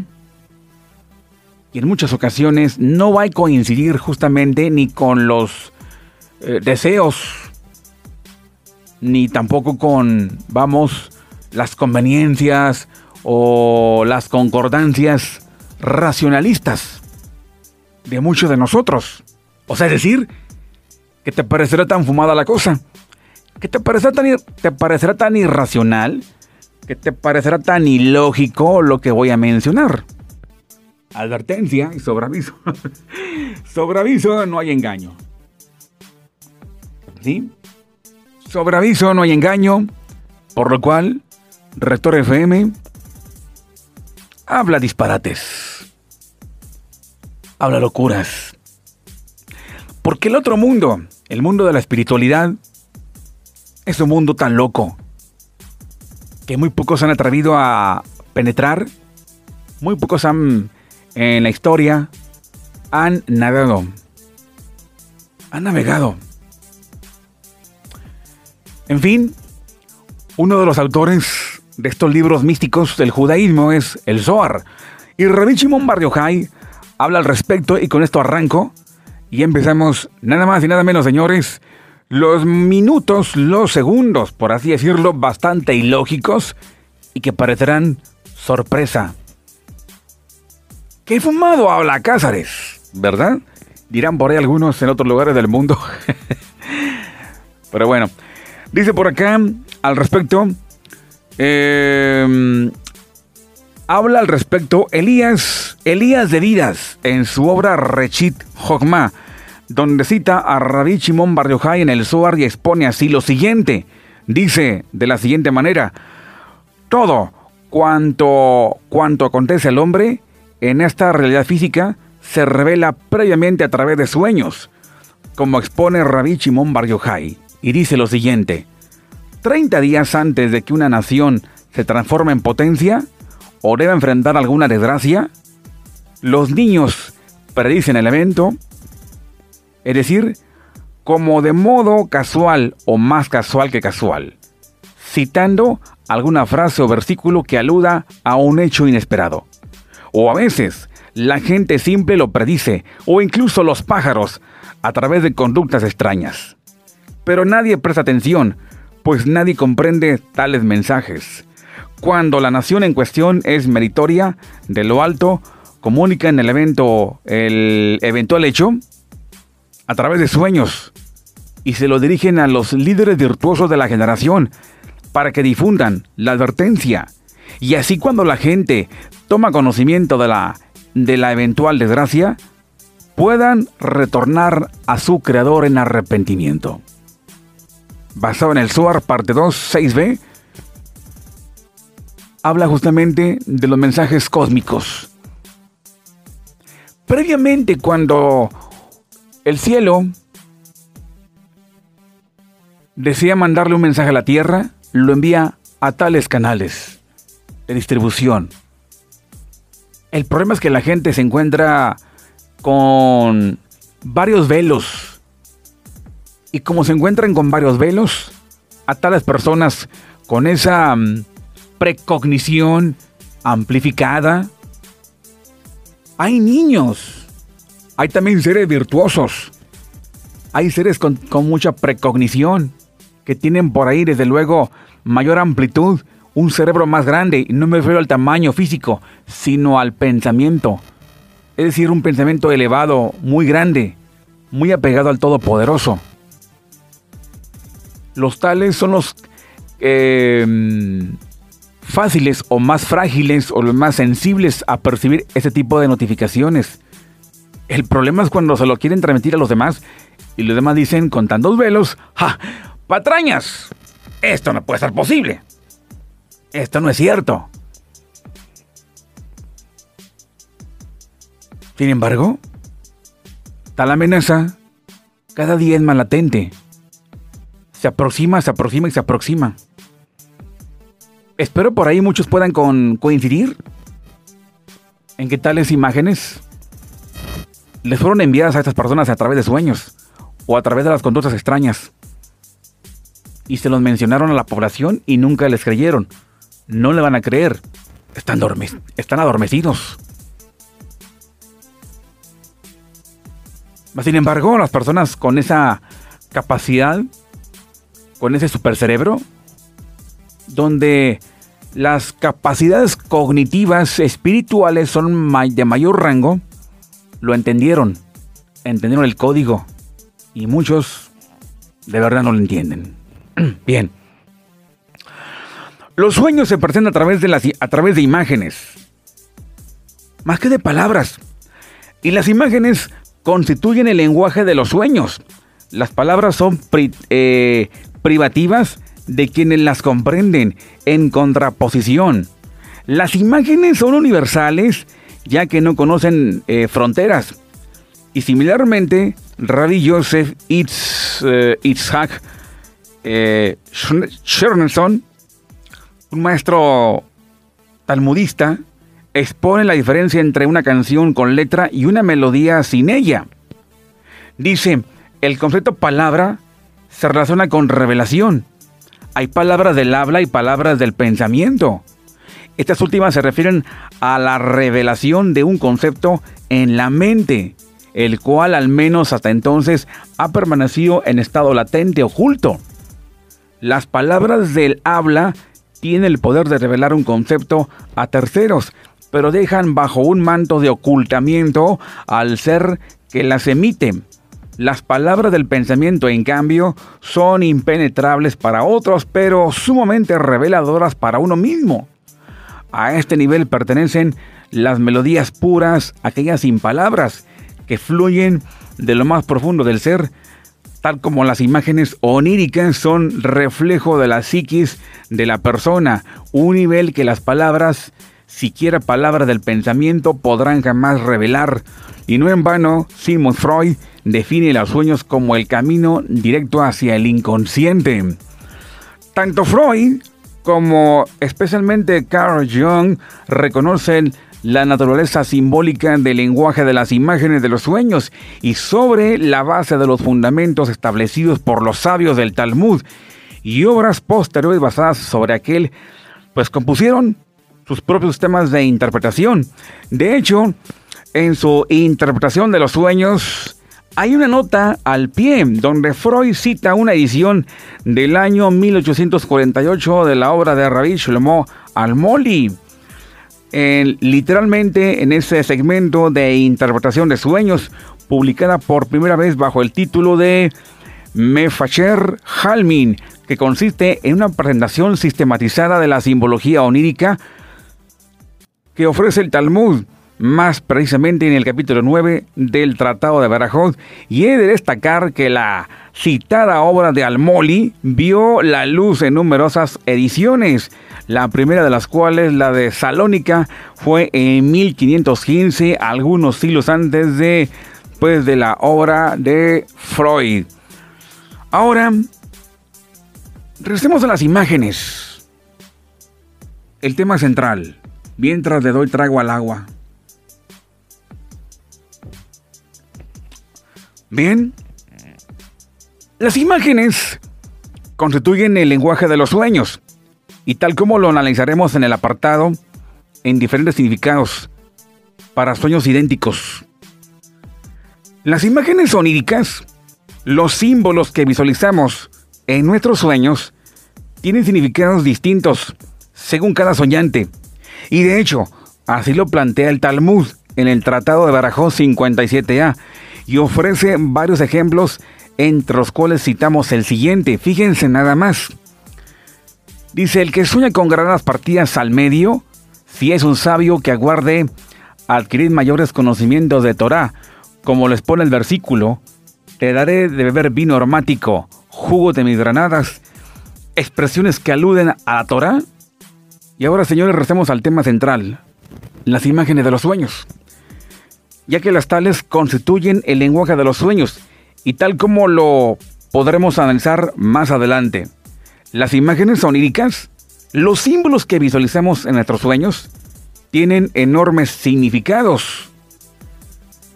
Ese concepto, el que Freud denominó lo inconsciente y Carl Jung rebautizó como el inconsciente personal, denominación que obedece al hecho de que procede de la experiencia personal adquirida nata y como tal es propia y específica de cada persona al respecto? En el Talmud, en el Tratado de Barajot, capítulo 9, expone que hay símbolos, eh, símbolos oníricos universales, comunes a todos los seres humanos, lo que Carl Jung define como los arquetipos del inconsciente colectivo. Pero también están las subdivisiones del citado inconsciente colectivo, que son los, los subgrupos de gente afín. Estos subgrupos tienen determinados códigos que les son propios y tienen un valor y son comprensibles como tales solo entre ellos. Por ejemplo, en la India, donde las vacas tienen un estatus de sagrado, igual que los corderos en el antiguo Egipto. Por lo tanto, para un, para un nativo de la India, soñar con una vaca tiene un significado tan propio y específico de su comunidad, diferente del que podría tener una persona en el mundo occidental.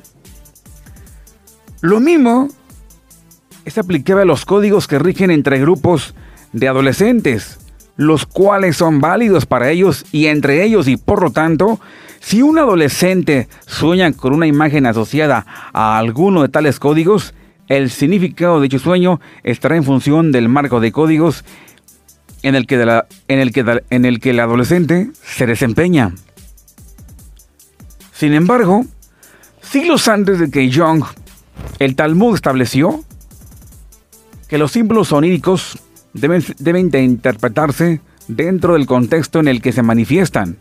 Así, por ejemplo, el significado de soñar con un gato dependerá de la cultura a la que el soñante pertenezca y expone que si el soñante se encuentra en un lugar donde gato se dice, por ejemplo, chunra, el sueño se realizará como un canto placentero.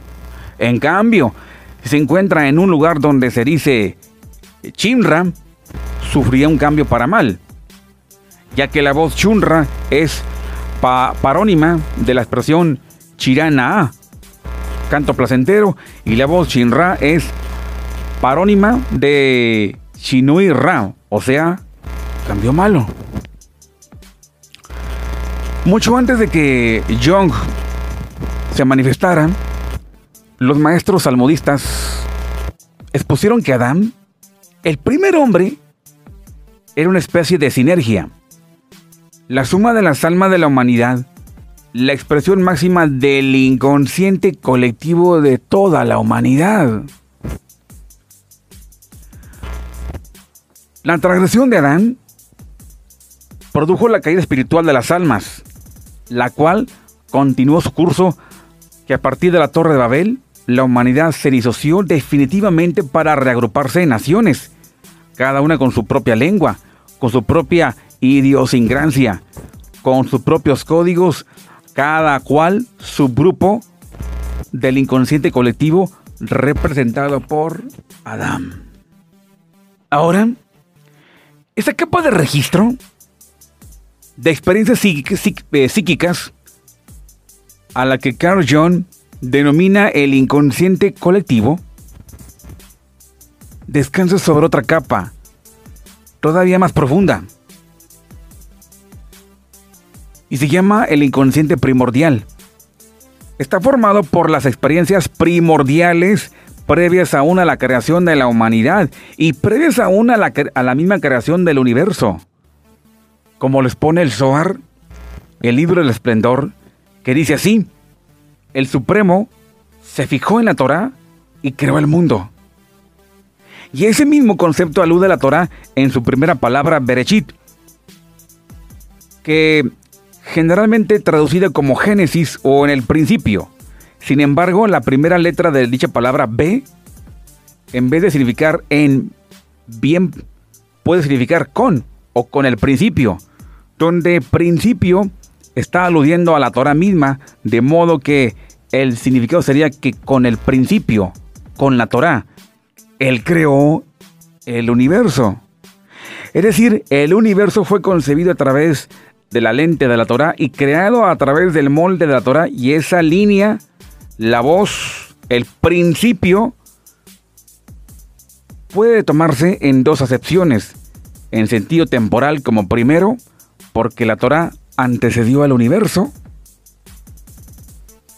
sin embargo en el sentido cualitativo de fundamento, puesto que la Torah constituye el fundamento de toda la creación. El principio. En el principio creó Dios los cielos y la tierra.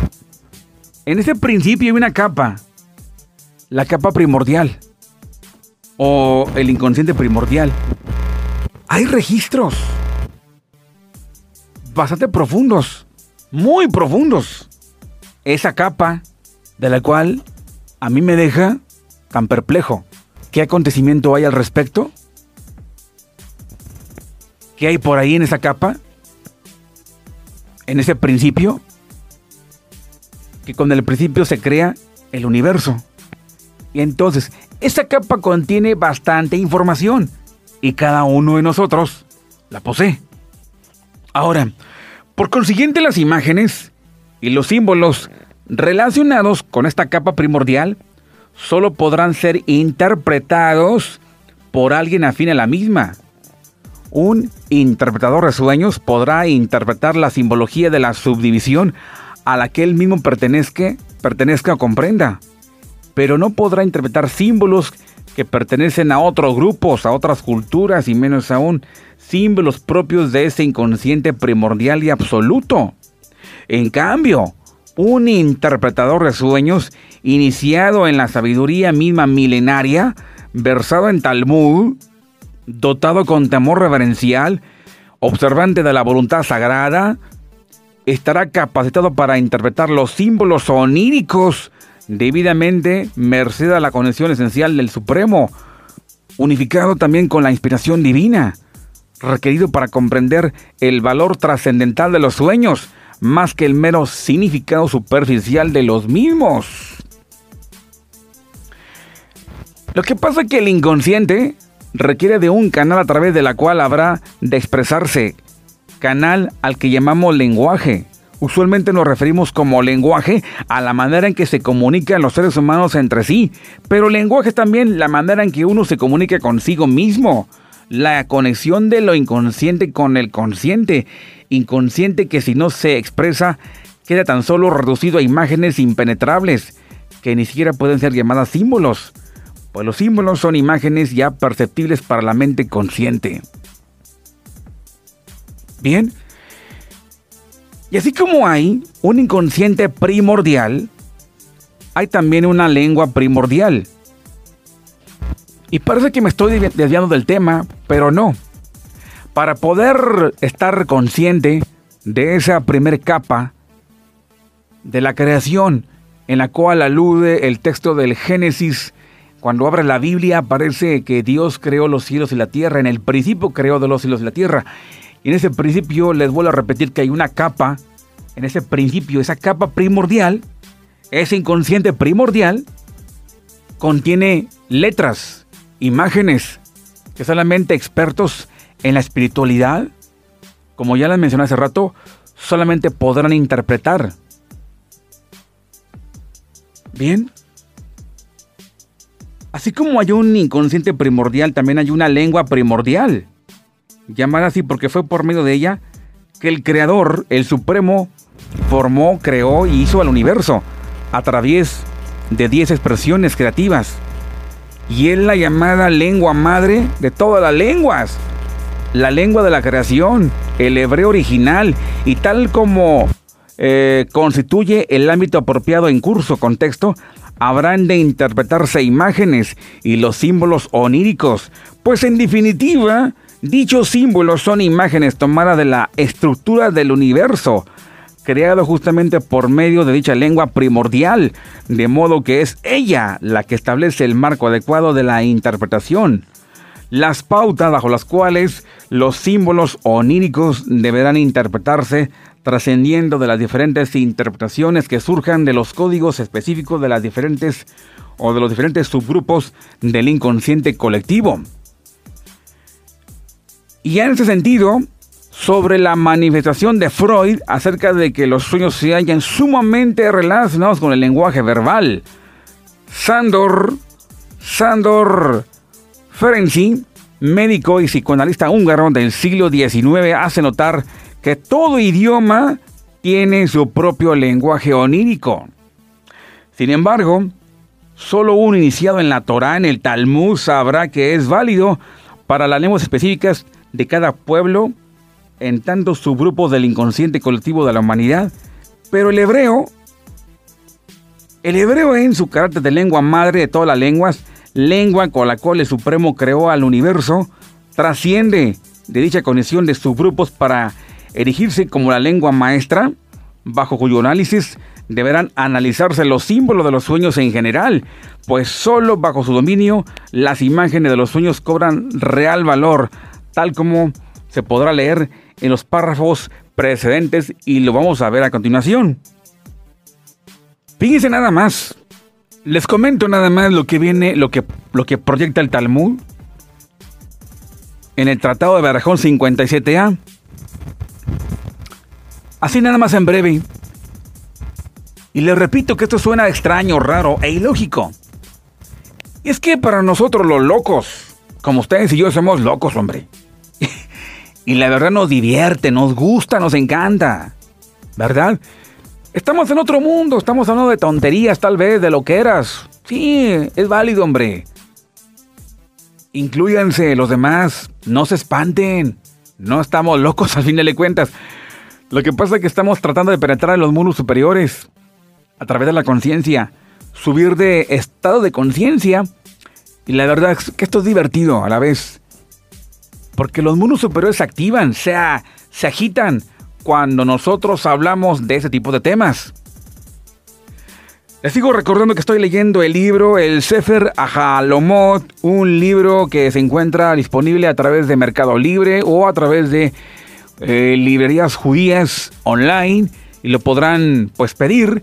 Está bastante interesante, les va a gustar, es un libro recomendable por, de, mi parte y esto nos va a ayudar bastante para poder tener mucho cuidado. Y les repito, señores, no le anden contando los sueños que ustedes sueñen, cuando tengan un sueño raro, un sueño muy perturbador, no se lo cuenten a nadie. A nadie. a nadie, señores. Expone el Talmud un ejemplo. Y dice así. El que visualiza en un sueño manteniendo relaciones con una mujer comprometida que aguarde obtener conocimiento de la Torah. En Barajón 57a. ¿Pero qué significa todo eso? ¿Soñar con una mujer comprometida? ¿Manteniendo relaciones sexuales? ¿Alguien ha tenido, ha soñado con una mujer ajena y teniendo relaciones sexuales? El Talmud responde, dice, que aguarde conocimiento de Torah sin embargo, este tipo de sueños son justamente para quienes han seguido la Torah, el Talmud, son estudiantes. Estudian Torah, estudian Talmud, Zohar, Kabbalah, y de repente sueñan con una mujer y que están teniendo relaciones sexuales. El Talmud dice o interpreta así, que aguarde más conocimiento de Torah. Es decir, que los sueños no son literales, no son justamente así. Se tendrán que interpretar. Es un mensaje dirigido a eruditos. Un mensaje dirigido a iniciados, talmudistas. Exactamente. Pero si el sueño lo tiene, por ejemplo, una persona de otra, vamos, otro grupo étnico, otro grupo étnico en el mundo, allá en Alaska, en las Amazonas, en México, y que no pertenezca al circuito talmúdico, o sea, que no estudie Talmud, tendrá otro significado. Es por eso que cada subgrupo tiene mucho que ver. La interpretación de acuerdo a cada subgrupo, de acuerdo a cada etnia en este gran inconsciente colectivo. Las letras de la lengua madre, la lengua hebrea, tiene un efecto importante en esa capa primordial. Y los versados en esto lo podrán entender perfectamente cuando haya que decir al respecto de los sueños. Bien, vámonos rápidamente, damas y caballeros, a través de Reactor FM con más de todo esto. Los sueños. Ahora como personas, yo les transmití por acá un pequeño compendio, unos datos extraídos del SOAR, parte de lo que eh, expone Freud, parte de lo que expone Jung, un poquito nada más, no mucho, tiene mucho que ver. Y ahora vámonos con la otra parte yo le llamaría la parte práctica para nosotros. ¿Qué podemos hacer al respecto cuando hay sueños perturbadores? Malos, por así llamarlo. Tiene mucho que ver, señores, la cantidad de pensamientos e imágenes que circulan justamente en, nuestra, en nuestro cerebro durante todo el día.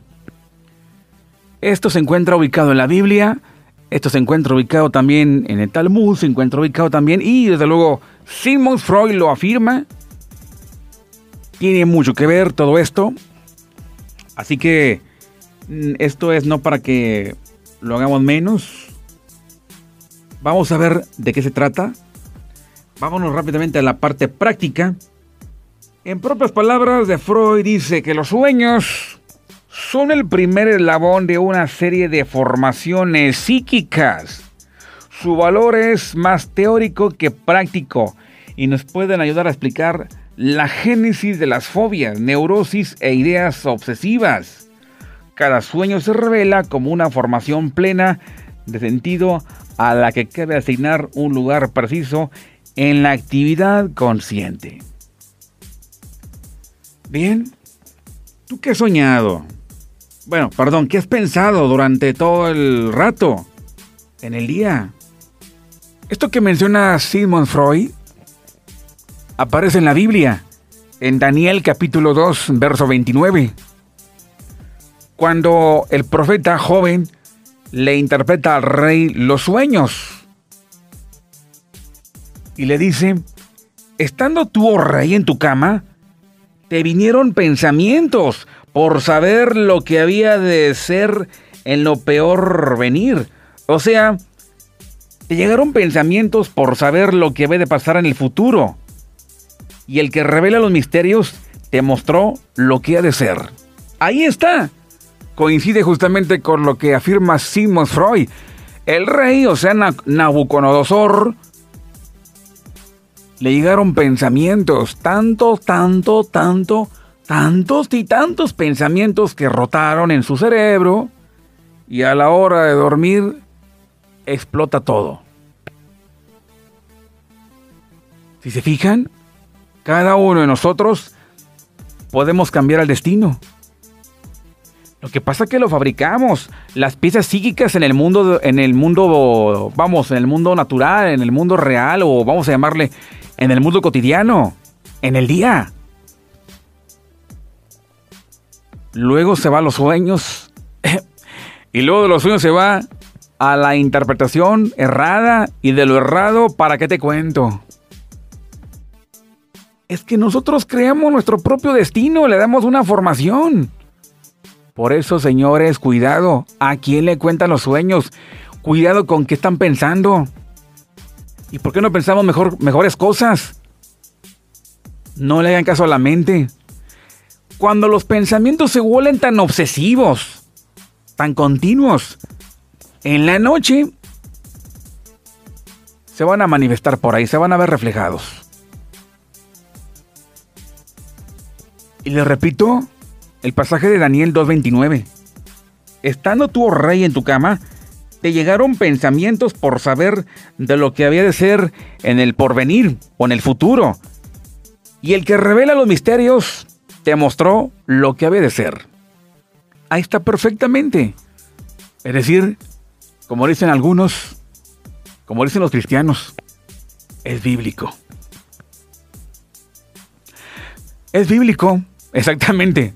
Así como lo afirma Sigmund Freud, como lo dice el profeta Daniel y como, o ya, lo hemos entendido. Somos los co-creadores. Somos los fabricantes de, nuestra propia vida. ¿Cuál sería tu destino? ¿Cómo te gustaría que fuera tu destino futuro? Para bien, ¿verdad? Pues echarle ganas a pesar de lo mejor a pensar positivo, a pensar de acuerdo a la voluntad sagrada. Y cuando los seres humanos se incorporan a la voluntad del Altísimo, entonces los pensamientos más sagrados y los pensamientos más,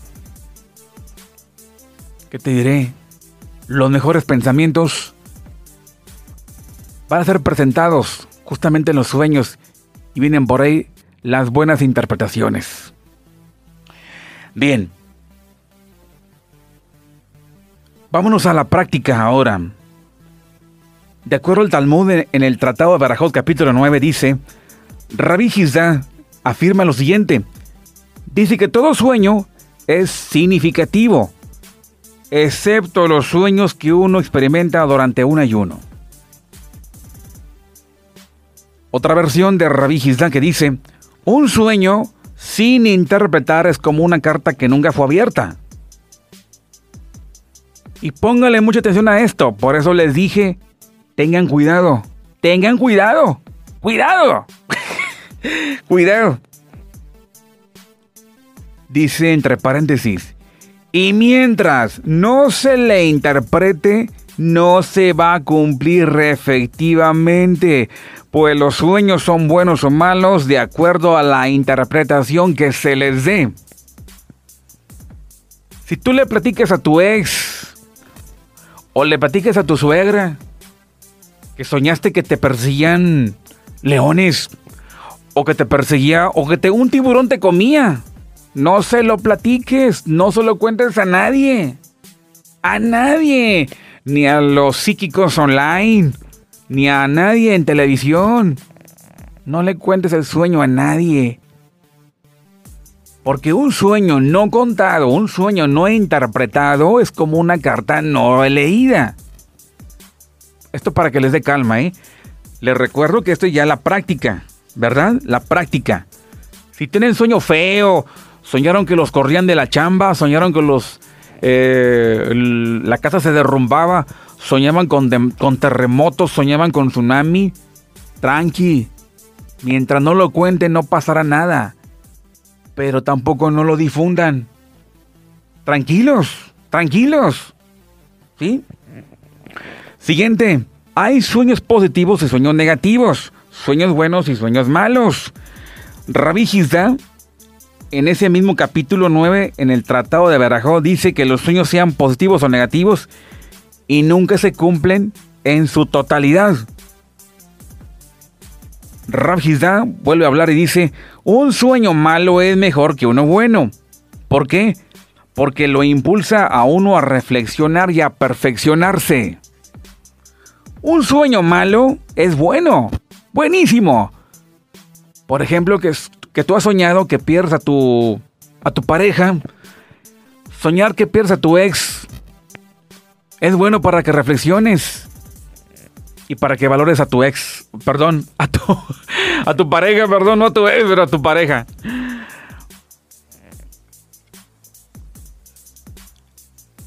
Como también hay pena y alegría derivada de los sueños. Rav también habla de esto. Dice, la pena que provoca un mal sueño es un castigo. Y la, y la alegría que genera un buen sueño es una recompensa. La pena o la alegría que genera un sueño provoca que el sueño quede sin efecto, pues entonces el sueño se vio realizado en la pena o la alegría que provocó.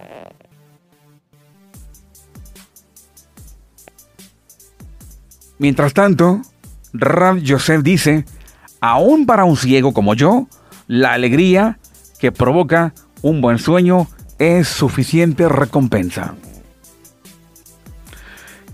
Pero Rafizda dice también, fíjense lo que dice en este tratado talmúdico, dice, un sueño malo es peor que un latigazo, ya que este genera mucha preocupación.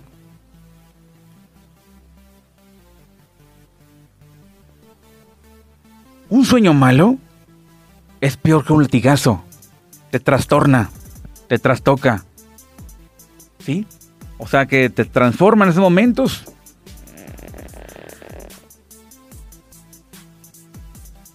¿Y esto? ¿Qué le podemos hacer? Este sueño malo que es peor que un latigazo. Hay una opinión talmúdica que afirma que un sueño malo es como un latigazo, pero es una forma de expiación. O sea que el sueño malo a la vez puede, puede tener una categoría buena. Acuérdense que dentro del mal también está el bien y dentro de lo bueno también está el mal. Bien. Los sueños, señores. Les comento sobre los sueños que son, como les mencionaba al principio, hay sueños que parecen absurdos, que no entendemos. Pero son como... Eh, como el trigo con la paja. Cada sueño contiene banalidades. Cada sueño contiene un comunicado del cosmos. Pero cada sueño es como, dice aquí, como la paja con el trigo. ¿Sí? ¿Qué tiene que ver la paja con el, con el trigo, con los sueños? Así es como es imposible encontrar trigo sin paja. De la misma forma, es imposible experimentar un sueño libre de banalidades. Es decir, que dentro de eso absurdo que vemos en los sueños, hay un cierto comunicado para nosotros. Tiene mucho que ver lo versado, lo erudito que eres en la luz. Lo versado, lo erudito en la luz, en el conocimiento sobre lo divino, en donde tú podrás darle una excelente interpretación. Para bien.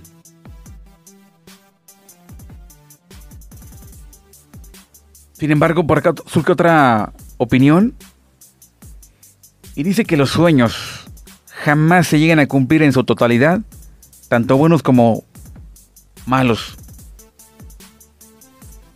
Como buenos o como malos. A la vez, yo creo que nos da calma.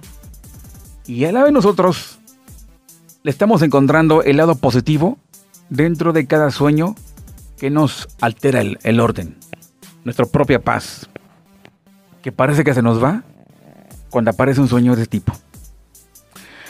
Les repito, señores, que cada sueño tiene un comunicado y contiene paja, es decir, contiene cosas absurdas que parece que no tienen nada que ver. Sin embargo, tiene un comunicado. Les repito que son los sueños banales, todos los sueños son banales, pero hoy hay un comunicado.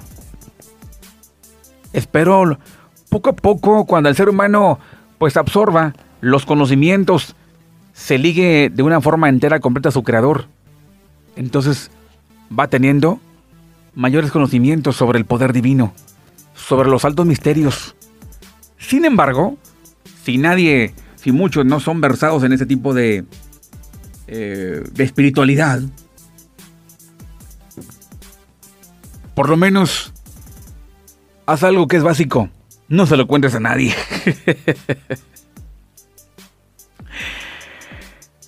Para que los sueños se cumplan, según otro comentarista talmúdico llamado Rabí Levi, dice que se debe guardar incluso hasta 22 años para que se cumpla la interpretación positiva de un sueño. Y lo aprendemos de José el Soñador. ¿Sí? Pasaron 22 años para que se cumplieran los sueños. Les recomiendo la historia de José el Soñador, ubicada en Génesis capítulo 37, verso 2. Y aparecen por ahí la historia de José el Soñador. Tiene mucho que podemos aprender de ahí y llevar a cabo bastantes prácticas que nos van a ayudar bastante. 22 años se podrá tardar para que se cumpla un sueño. No se cumplen de un día para otro, no tengan miedo. y muchos de los sueños, por muy malos que sean, aparentemente malos, tienen un superfin. Y ese superfin es buenísimo. Que la humanidad tome los caminos supremos, se incorpora la luz y se vuelan hijos predilectos del Creador. Que puedan retornar a los grandes orígenes. Y los orígenes justamente se encuentran arriba, allá, donde está justamente la mayor cantidad de fuerza superior, de fuerza divina, los mundos superiores. Todos los sueños poseen ese punto especial de gran eh, virtud, como también de gran poder sagrado, de gran poder divino, El favor sagrado, el favor de Dios, el Todopoderoso se encuentra a través de los sueños buenos, pero más sobre todo los malos. Porque debido a eso, el ser humano experimenta terror. Y el único objetivo primordial en este caso es que el ser humano se funda con su propio creador. Y tome el libro en sus manos, tome el oráculo sagrado, que lo lleva justamente a pisar los terrenos superiores, es decir, los grandes estados de conciencia.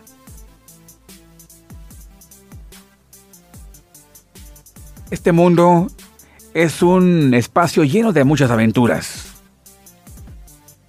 Cambiemos la ruta, cambiemos el destino, mejoremos las condiciones.